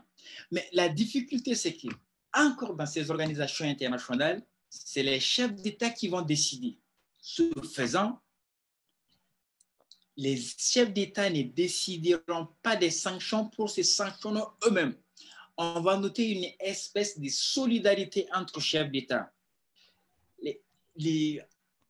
on comprend nettement l'inertie, sinon le silence assourdissant de la CDAO face à ce qui se passe en Côte d'Ivoire et aussi en Guinée-Conakry. Il ne peut pas y avoir des sanctions. Et donc là, on va, le phénomène commence à prendre une proportion complètement inquiétante, simplement que les solutions proposées ou les solutions qui ont, les moyens qui ont été mis en place pour arrêter sont, ont tous montré des limites. Et là, la grande difficulté, c'est encore l'omniprésence des chefs d'État, à la fois en interne, aussi à la fois au niveau sous-régional, mais aussi au niveau régional. Au niveau de l'Union européenne, c'est aussi les États qui vont prendre des sanctions contre les États qui ne respectent pas leurs engagements internationaux, leurs engagements vis-à-vis de l'Union africaine. Et donc, on note que la question pour l'instant, elle est difficile à répondre mais encore faudrait-il qu'il y ait une éducation de la population, des citoyens. Et c'est là qu'il y a tout le rôle de la société civile qui va, commencer, qui va prendre le relais en essayant d'expliquer aux citoyens la question des, violences électorales en les expliquant que la première victime, c'est les citoyens eux-mêmes. Les politiques qui poussent les gens à la violence, les plus souvent, ils ne sont, ils, sont pas inquiétés. Question de Fatou qui dit Mais le président ne peut-il pas euh, réviser la loi de constitution qui limite le nombre de candidatures pour pouvoir se représenter Alors, vous savez, ce dans la constitution, il y a ce qu'on appelle les limites temporelles de la révision constitutionnelle et les limites matérielles de la révision constitutionnelle c'est-à-dire les limites qui sont liées au temps. On ne peut pas réviser. La Constitution va dire, on ne peut pas réviser pendant cette période. Et assez souvent, c'est les périodes, de, les périodes de crise pour un État. C'est-à-dire quand un État est agressé ou quand il y a une catastrophe naturelle ou quand on, on met en application les mesures exceptionnelles euh, au main du président de la République. La Constitution va dire moi, on ne peut pas, le, constituant, il va dire, la constitution, on ne peut pas la reviser pendant cette période. Et la deuxième chose, c'est que dans la constitution, le constituant, il va aussi insérer des matières en expliquant, écoutez, ces matières ne peuvent faire l'objet d'aucune revision de la constitution. C'est-à-dire qu'on peut reviser la Constitution par les, les, les, voies qui sont prévues par la Constitution elle-même, la voie référendaire ou la voie parlementaire, mais cette matière ne peut faire l'objet d'aucune revision. Et donc, dans ces cas, pour pouvoir, pour pouvoir enlever ces verrous, il n'y a qu'une seule solution. C'est de basculer d'une république à une autre. Or, pour passer d'une république à une autre, il y a des conditions pour cela. Assez souvent, c'est quand il y a un coup d'État. C'est quand il y a un coup d'État qu'on on bascule, on met en place une nouvelle constitution qui va complètement toiletter l'ensemble de la constitution qui était, qui était en place. Aussi, il peut arriver souvent qu'il n'y a pas un coup d'État, mais que les acteurs politiques décident de procéder à la révision complète de toutes les dispositions de la Constitution. Et s'il y a un bouleversement de la substance même de la Constitution en place, on bascule d'une république à une autre. Les limitations qui étaient prévues par la Constitution, c'est pendant cette phase, en passant d'une république à une autre, qu'on peut les sauter. Mais là, ça reste des hypothèses qui sont bien encadrées et ça reste des hypothèses très, très exceptionnelles. Comment gérer euh, et prévenir la violence électorale en Afrique de l'Ouest Si vous avez euh, des pistes euh, de réflexion et des pistes de solutions à exposer. On l'a noté, on l'a noté également au cours de nos propos. Vous savez, les processus électoraux en Afrique sont qualifiés naturellement d'irréguliers et d'instables. Et elles visent avant tout, alors que les élections visent avant tout à la pacification du mode de transmission du pouvoir politique. Mais les processus électoraux sur le continent africain, de façon générale et en particulier sur euh, la partie ouest africaine, ne vont pas remplir ces critères. Alors, ce n'est pas l'actualité politique qui nous contredira non plus également. Hein. Comprenez que les opérations électorales qui visent fondamentalement à, élire les représentants, euh, euh, des citoyens, mais aussi leurs gouvernants par le mécanisme du vote, vise de façon générale à éviter qu'il n'y ait pas de violence dans la prise des pouvoirs. La violence, on a comme l'impression que la violence est liée à l'exercice du pouvoir et à la conquête du pouvoir sur le continent africain. Ce n'est pas du mimétisme, encore moins et de la stigmatisation, mais quand on se réfère un peu à l'histoire des régimes politiques, des, des régimes politiques africains, on note que dans l'histoire, quand il y avait les phénomènes des royaumes et le phénomène d'empire, les empires s'étendaient par la violence. Les royaumes, on les, pour les conquérir, il fallait être un très bon guerrier avoir les, meilleurs guerriers et, de, la planète, de la planète ou les meilleurs guerriers africains pour pouvoir conquérir un empire ou un royaume. On va voir que ce phénomène va encore se poursuivre. Quand bien même que nous avions les États ont fait allégeance au respect des, droits de l'homme et des libertés, on fait allégeance à la démocratie dans leur constitution, mais on va voir que ces phénomènes de violence continuent sous une autre forme. Après les, après les, les périodes postcoloniales, quelques années après les indépendances, et qu'il y a eu l'éruption des coups d'État à partir de 1967, conduisant au coup d'État au Togo, la conquête violente du pouvoir va repartir. Ce faisant, que les continents latino-américains qui étaient le champion en prise des pouvoirs par la force, notamment par les coups d'État, s'est fait détrôner complètement par le continent africain. Après les phénomènes des transitions démocratiques des années 89-90, là, il faut aussi les rappeler que c'était il n'y a pas eu seulement que des phénomènes qui sont internes sur le continent africain, les États africains, mais aussi des phénomènes qui étaient externes, qui ont des phénomènes qui ont été importés, notamment de la Roumanie, qui s'est étendue sur toute l'Afrique. On va voir qu'ils vont mettre en place, les États vont mettre en place des modes de conquête et pacifiques des, des pouvoirs par la voie des urnes. Mais quelques années encore, la méthode a évolué. Au lieu que ce soit des coups d'État qui n'ont complètement pas disparu, hein, le dernier en date remonte au 18 août 2020 au Mali. On est encore des coups d'État en 2020 sur le continent africain. Mais là, on va voir qu'il y a une autre forme de violence, c'est-à-dire qu'on on précise dans les constitutions que les élections restent les seuls moyens ou les seuls modes d'accession ou de maintien au pouvoir. Mais là encore, les élections on, on plaide, on plaide et on, chante que ces élections doivent être libres, démocratiques, transparentes et tout ce qui vous, a, tout ce que vous voulez, tous les adjectifs que vous voulez, mais en réalité, c'est que des parodies d'élections. Dans bien des cas, je précise bien mon propos, dans bien des cas, en réalité, la démocratie dans beaucoup d'États africains se résume simplement à l'organisation périodique des élections.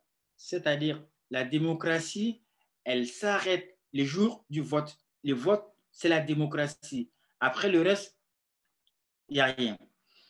Pas de respect des droits de l'homme, pas de respect de la personne humaine, pas de respect de la propriété, et notamment surtout les principes qui, les principes qui, qui consacrent même la démocratie, c'est-à-dire la séparation des pouvoirs tels que voulu par Montesquieu, l'indépendance de la justice en particulier qui doit régir les rapports entre les citoyens et les rapports entre les citoyens, mais aussi les rapports entre les citoyens et l'État, et aussi qui peuvent limiter les pouvoirs eh, eh, du chef, les pouvoirs des présidents, on va voir que ces institutions ne, sont plus en réalité indépendantes. Et donc, pour vous dire, pourquoi je vous dis tout cela? C'est-à-dire que la cyclicité des violences des violences électorales sur le continent africain, la répétition des violences qui sont liées aux élections sur l'ensemble du continent de façon générale ont des déterminants. On est déterminant, mais fondamentalement, ce qui est, ces déterminants, ces violences pouvaient se circonscrire si on avait réellement des organes de contrôle électoraux en particulier juridictionnel, si ces institutions juridictionnelles étaient réellement indépendantes.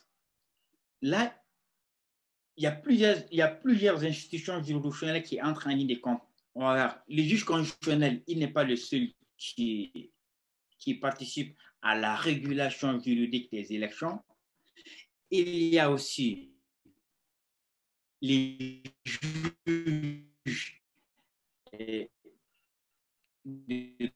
droit commun et aussi les juges répressifs. C'est les infractions qui auraient été commises. La fraude électorale, c'est une infraction, on le sait. Les violences pendant les élections, c'est une infraction. Mais il faudrait encore, faudrait-il qu'on ait, des, ait des juges qui soient réellement indépendants pour trancher ces litiges. Alors, c'est faisant, l'intérêt du contentieux électoral même qui aurait pu être de veiller à la vérification, à la régularité des actes et, de la, et à la validation des résultats du vote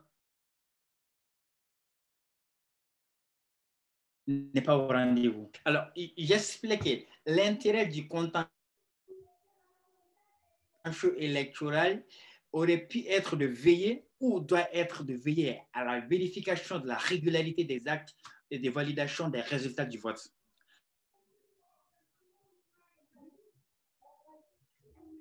Et donner une définition, une définition de manière plus simple au contentieux électoral. L'opération qui vise à régler, à trancher les lignes des processus électoraux ce que nous savions bien que c'est le fait que les processus électoraux sont mis en cause. Parce qu'on a des reproches sur les processus, électoraux, les processus électoraux, on pense que ces processus n'ont pas été transparents. Ou, Fatou demande si... Non, Fatou demande si le comportement de prise de pouvoir par la violence n'est pas influencé par le passé colonial des ex-colonies, pardon, qui reproduisent ce que le bourreau leur ont infligé. Euh, du coup, euh, passé colonial, pays occidentaux, par mimétisme. Je suis désolée pour le bruit. Alors, vous saviez, les phénomènes des coups d'État sur le continent africain est aussi lié à l'histoire coloniale des États africains. C'est-à-dire, la politique étrangère de la France pendant un certain moment à l'égard des États africains s'est caractérisée par une espèce, euh, on va dire, des, des dénis de la souveraineté des États. C'est-à-dire que lorsqu'il y avait un lorsqu'il y avait un bonhomme qui avait tendance à remettre, à remettre en cause l'intérêt de la France, l'intérêt de, de, la puissance coloniale, alors, qui s'intéressent beaucoup sur la question, sur le phénomène des coups d'État, ils comprendront que euh, quand on parle des phénomènes des coups d'État, on, parle forcément du Quai d'Orsay à un moment donné où une cellule de ce département était dédiée uniquement à cela, où des mercenaires étaient envoyés assez généralement dans ces États pour aller déstabiliser des régimes, voire même mener des coups d'État. Et donc, on ne peut pas dire que ces phénomènes étaient, ne sont pas forcément liés à l'histoire de la politique, à, l'histoire coloniale du, pays. Est-ce qu'il n'y a pas est-ce qu'il n'y a pas aussi encore une question de rapport de pouvoir nord-sud? Par exemple, le cas de la Côte d'Ivoire, où on a un président qui a été euh, dans les hautes sphères du FMI, qui est une institution au-dessus de la CDAO, et qu'on demande à la CDAO de gérer des crises électorales dans ces pays, entre, guillemets, euh, entre parenthèses, pardon, la Côte d'Ivoire. Dans le monde capitaliste et des intérêts économiques dans lequel on vit, il y aurait sûrement une grande influence dans la manière d'élire des élites, entre guillemets, euh, qui protégeraient qui protégerait, j'imagine, ses intérêts, donc une continuité coloniale, le néocolonialisme.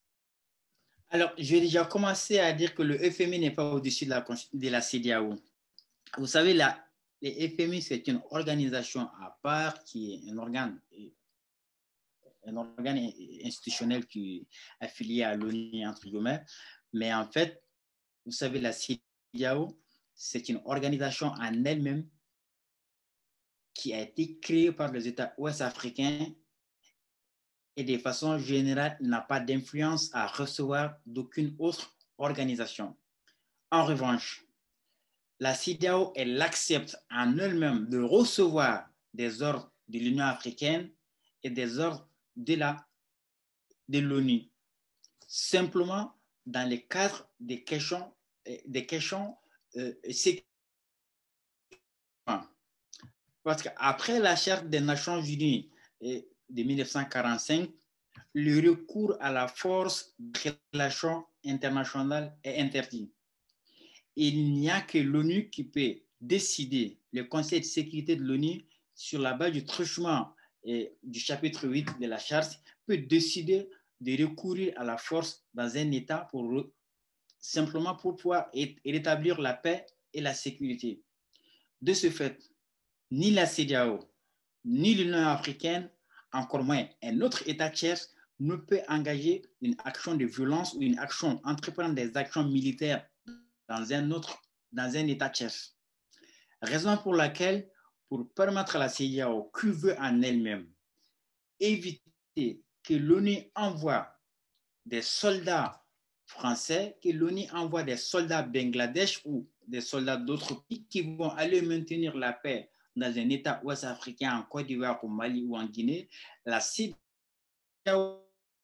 avait mis en place ces systèmes en mettant en place eh, ce qu'on appelle une force en entente de la CIDAO qui a pris le relais de l'ECOMOC, l'ECOMOC qui, avait, été créé de fait en 1999 suite à la guerre civile en Sierra au, au Libéria puis en Sierra Leone, et aussi l'Union africaine qui va mettre en place une force d'interposition également, pas une force d'interposition, une force en entente de l'Union africaine, prête à être engagée dans chaque État membre de l'Union africaine chaque fois qu'il y a une crise qui est susceptible euh, de mettre en danger ou d'enliser à un conflit. Mais là, la question c'est que forcément, à partir du moment où on rentre en droit international, c'est vrai, il y a la souveraineté des États qui prime et que les principes, d'ailleurs consacrés par tous les textes là, et, tous les textes euh, internationaux, notamment par la Charte des Nations Unies, mais en réalité, sur la scène internationale, en diplomatie, il y a ce qu'on note une hégémonie des États, une influence des États. Vous m'entendez? Vous m'entendez? Oui, on vous entend. Alors, là, sur le coup, ce qu'on va noter assez régulièrement, ou ce qu'on a noté à partir des années 1991 en France, qu'on a noté une espèce, une autre forme, une autre forme de, vous voyez ce qu'il veut dire, une autre forme de, mettre les États sous le, sous le joug colonial, c'est-à-dire par les systèmes de l'aide publique au développement, la conditionnalité démocratique de l'aide au développement. C'est-à-dire, sachant bien que ces États les États pauvres, qui, n'attendent que des aides pour se développer, on va leur imposer des principes. Alors, si vous voulez que nous vous aidons, nous vous apportons nos aides, voilà ce que vous devez faire. Vous devez respecter ces principes, vous devez poser ces principes. Si vous ne les posez pas, ces principes, vous ne respectez pas ces principes, alors vous n'allez pas recevoir nos aides. Ce faisant, cela ne repose pas en réalité sur euh, des... En fait, c'est des principes qui ont été posés, qui ont été posés entre guillemets de façon, euh, euh, de façon on peut dire, bancale, mais auxquels tous les États se soumettent en fait, parce qu'ils veulent bénéficier de l'aide publique au développement. Je voulais simplement attirer votre attention sur ce qui se passe sur le continent, sur, aux États-Unis aujourd'hui, qui mhm. aussi impose l'aide publique au développement aux États africains, parce que ce n'est pas seulement la France ou l'Union ou l'Union européenne qui impose ou l'Union européenne qui impose ces conditionnalités démocratiques aux États. Et il y a aussi les États-Unis qui imposent ces conditionnalités démocratiques euh, liées à l'aide publique au développement. Et si on y regarde les fiascos électoraux auxquels les États-Unis se livrent pendant ces élections, il y a de quoi se poser des questions. Ma revanche, je voulais juste attirer votre attention. En même temps, vous savez, les États africains, c'est pas que seulement, c'est pas un principe qui est commun seulement aux États africains. En droit international, il y a un principe qui veut que tous les États sont égaux sur la scène internationale. C'est-à-dire qu'aucun État n'est aucun État n'est obligé à s'engager dans une organisation internationale, à s'engager avec un autre État. On est tous égaux. Et donc, il appartient aux États africains il appartient aux chefs d'État africains qui dirigent l'appareil institutionnel de l'État de savoir les intérêts de leur État et de savoir les protéger. À partir du moment où un, où un État intègre une organisation internationale, s'engage dans, dans un instrument du droit international, l'État a l'obligation de respecter son engagement international. Alors, ça m'amène à vous parler d'une question assez intéressante qui est intervenue en 2010 suite, au coup suite aux événements post-électoraux de la Côte d'Ivoire, quand il y, a eu la il y a eu la proclamation des résultats par le Conseil constitutionnel et qui, d'autre côté, l'ONU qui dit ah non, non, nous avions certifié les élections, ce n'est pas le candidat déclaré et élu par le Conseil constitutionnel qui est vraiment le vainqueur le vainqueur, c'est celui-là, c'est celui-là. Et donc, que la Côte d'Ivoire dise, ah non, non, en fait, les conseils constitutionnels, les décisions du Conseil constitutionnel dans la constitution de mon pays, de notre pays, ne sont susceptibles d'aucun recours. Quand le Conseil constitutionnel dit c'est blanc, même si c'est noir, c'est blanc. Alors, et de l'autre côté, les Nations Unies qui disent ah non, non, c'est pas ça, c'est pas ça. Mais véritablement, ce qu'il faut que vous compreniez, il y avait tout à fait un engagement de l'État ivoirien qui s'était engagé à ce que l'ONU certifie les résultats des élections. Et donc, un engagement international, si, lorsqu'un État s'engage dans, dans un instrument international, il a l'obligation de respecter cet engagement au risque d'engager sa responsabilité internationale la difficulté, le vrai problème, c'est cela. Mais on essaie de mettre en avant le droit interne, notamment la Constitution, en invoquant le fait que c'est une atteinte à ma souveraineté.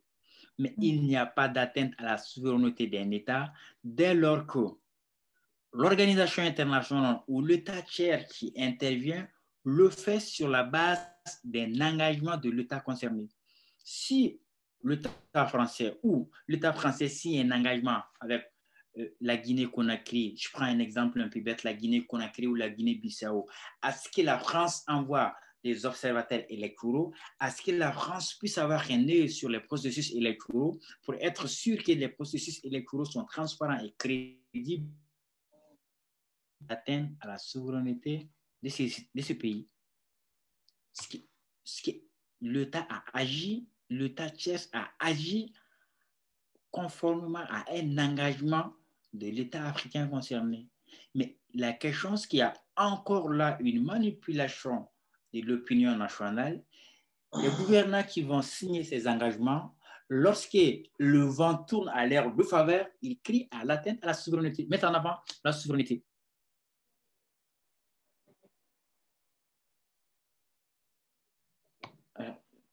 Est-ce que vous avez des questions là-dessus? Pour pas trop s'éterniser éterniser les débats On va peut-être prendre les dernières questions. Alors, vous, aviez euh, brièvement parlé euh, des initiatives à l'encontre euh, des civils, du coup, pour prévenir les, les, violences électorales. J'ai pensé à des ateliers qui avaient été menés par la MINUSMA au Mali à la veille des élections en 2018, du coup, oui, en 2018. Euh, bah, dans le contexte euh, qu'on connaît au Mali, du coup, euh, d'insécurité alimentaire, d'insécurité dû à l'insécurité pardon qui, prévaut dans le nord et dans le centre. Est-ce que vous pensez que ce genre d'initiative devrait être multiplié dans, les zones qui représentent des, zones d'incertitude pour les élections électorales? Vous savez, euh, euh, pendant les qui, qui, euh, qui, sont des zones d'incertitude pendant les processus électoraux, pardon. Vous savez, toutes les, enfin, toutes les organisations internationales, la majeure partie des organisations internationales à l'image des Nations Unies, de l'Union africaine, de la CIDAO, de la SAMAC, de la CIMAC, de la SADC, et tout ce qu'il y a sur le continent africain, voire même au-delà des États africains, qui s'impliquent sur les questions de développement, qui s'impliquent sur les questions de paix et de sécurité, qui s'impliquent sur des questions et, des questions de démocratie, apportent ce qu'on appelle des appuis électoraux aux États. Ils ne font pas seulement que de l'observation électorale. Il y a ce qu'on appelle l'observation électorale internationale qui permet aux, qui permet aux organisations internationales et aux États tiers, sur la base d'engagement et avec l'État concerné, qu'ils envoient des observateurs qui vont vérifier la sincérité des élections. Alors, à côté de ces, ces, contrôles internationaux des élections, mais bon, assez souvent, derrière ce qui se passe, c'est que c'est des déclarations, c'est des déclarations qui s'en suivent. Non, non, les élections ont été transparentes. Oui, on reconnaît les chefs d'État qui est élu. Nous savons qu'il y a eu des problèmes, mais ces problèmes ne sont pas de nature à mettre en cause la sincérité, la crédibilité des élections. Bon, bref, il y a plein de discours qui contiennent derrière. Assez rarement, on dit, OK, d'accord, on ne reconnaît pas et ces élections, il faudrait que vous les preniez. Mais à côté de cela, il y a ce qu'on appelle l'appui au processus, au processus électoraux. Ces appuis peuvent être de plusieurs natures. C'est-à-dire, on peut aider les États, on peut aider l'État concerné en envoyant sur place des experts qui vont aider l'État à rédiger ou à réviser, à faire un toilettage du code électoral, des règles régissant les processus électoraux. On peut aussi envoyer des experts qui vont aussi aider l'État concerné à remettre en place un fichier électoral qui soit fiable et crédible. On peut aussi envoyer des experts qui vont aussi rencontrer des populations en essayant, les citoyens, en essayant de les expliquer ce que c'est la démocratie, ou aussi en mettant en place des programmes qui puissent qui puisse endiguer ou prévenir des violences pendant et après les élections. Généralement, c'est très fréquent. Chaque fois qu'il y a une, crise qui a abouti, une crise sécuritaire qui a abouti au déploiement des casques bleus de l'ONU, l'ONU a toujours auprès de ses missions des volets consacrés sur les processus électoraux. Et ces processus, et ces volets, ces directions ou ces départements euh, sont chargés exclusivement d'aider l'État à organiser des élections qui soient transparentes, crédibles et acceptées de tous. Et donc, le cas du Mali, la avait un département qui est consacré exclusivement aux questions électorales. Ce département est encore sur place, continue à mettre des programmes en place, pas seulement de l'appui matériel ou encore de l'appui technique, mais aussi des appuis qui vont au-delà de cela. Au-delà de cela. c'est vrai que les résultats peuvent être difficiles à justifier en disant voilà, qu'est-ce que ça a apporté, mais c'est quand même des pratiques qui sont fréquentes et que les, organisations internationales ont recours à ces pratiques assez généralement quand il y a un État qui, qui, rencontre une crise pareille ou, ou, un, conflit, ou un conflit armé. Peut-être conclure maintenant. Euh, je tiens à vous remercier pour votre euh, présence à notre euh, première conférence de l'année. je tiens à, remercier aussi Monsieur Oumar Berthet qui est resté jusqu'à la fin avec nous. Merci beaucoup, Monsieur Oumar Berthet. Je tiens aussi à remercier Monsieur Rémi Bazengissa Ganga qui nous a délivré un exposé très intéressant. merci à tous les membres de la MECAS qui, ont été présents et notamment à Charles et Pascaline qui ont travaillé à l'élaboration de cet événement. Et euh, du coup, euh, la MECAS euh, va continuer de proposer du contenu, notamment écrit, durant cette période. Et on espère vous revenir en présentiel, comme on dit maintenant, le plus rapidement possible et avec toujours des conférences, des clubs de lecture, des débats.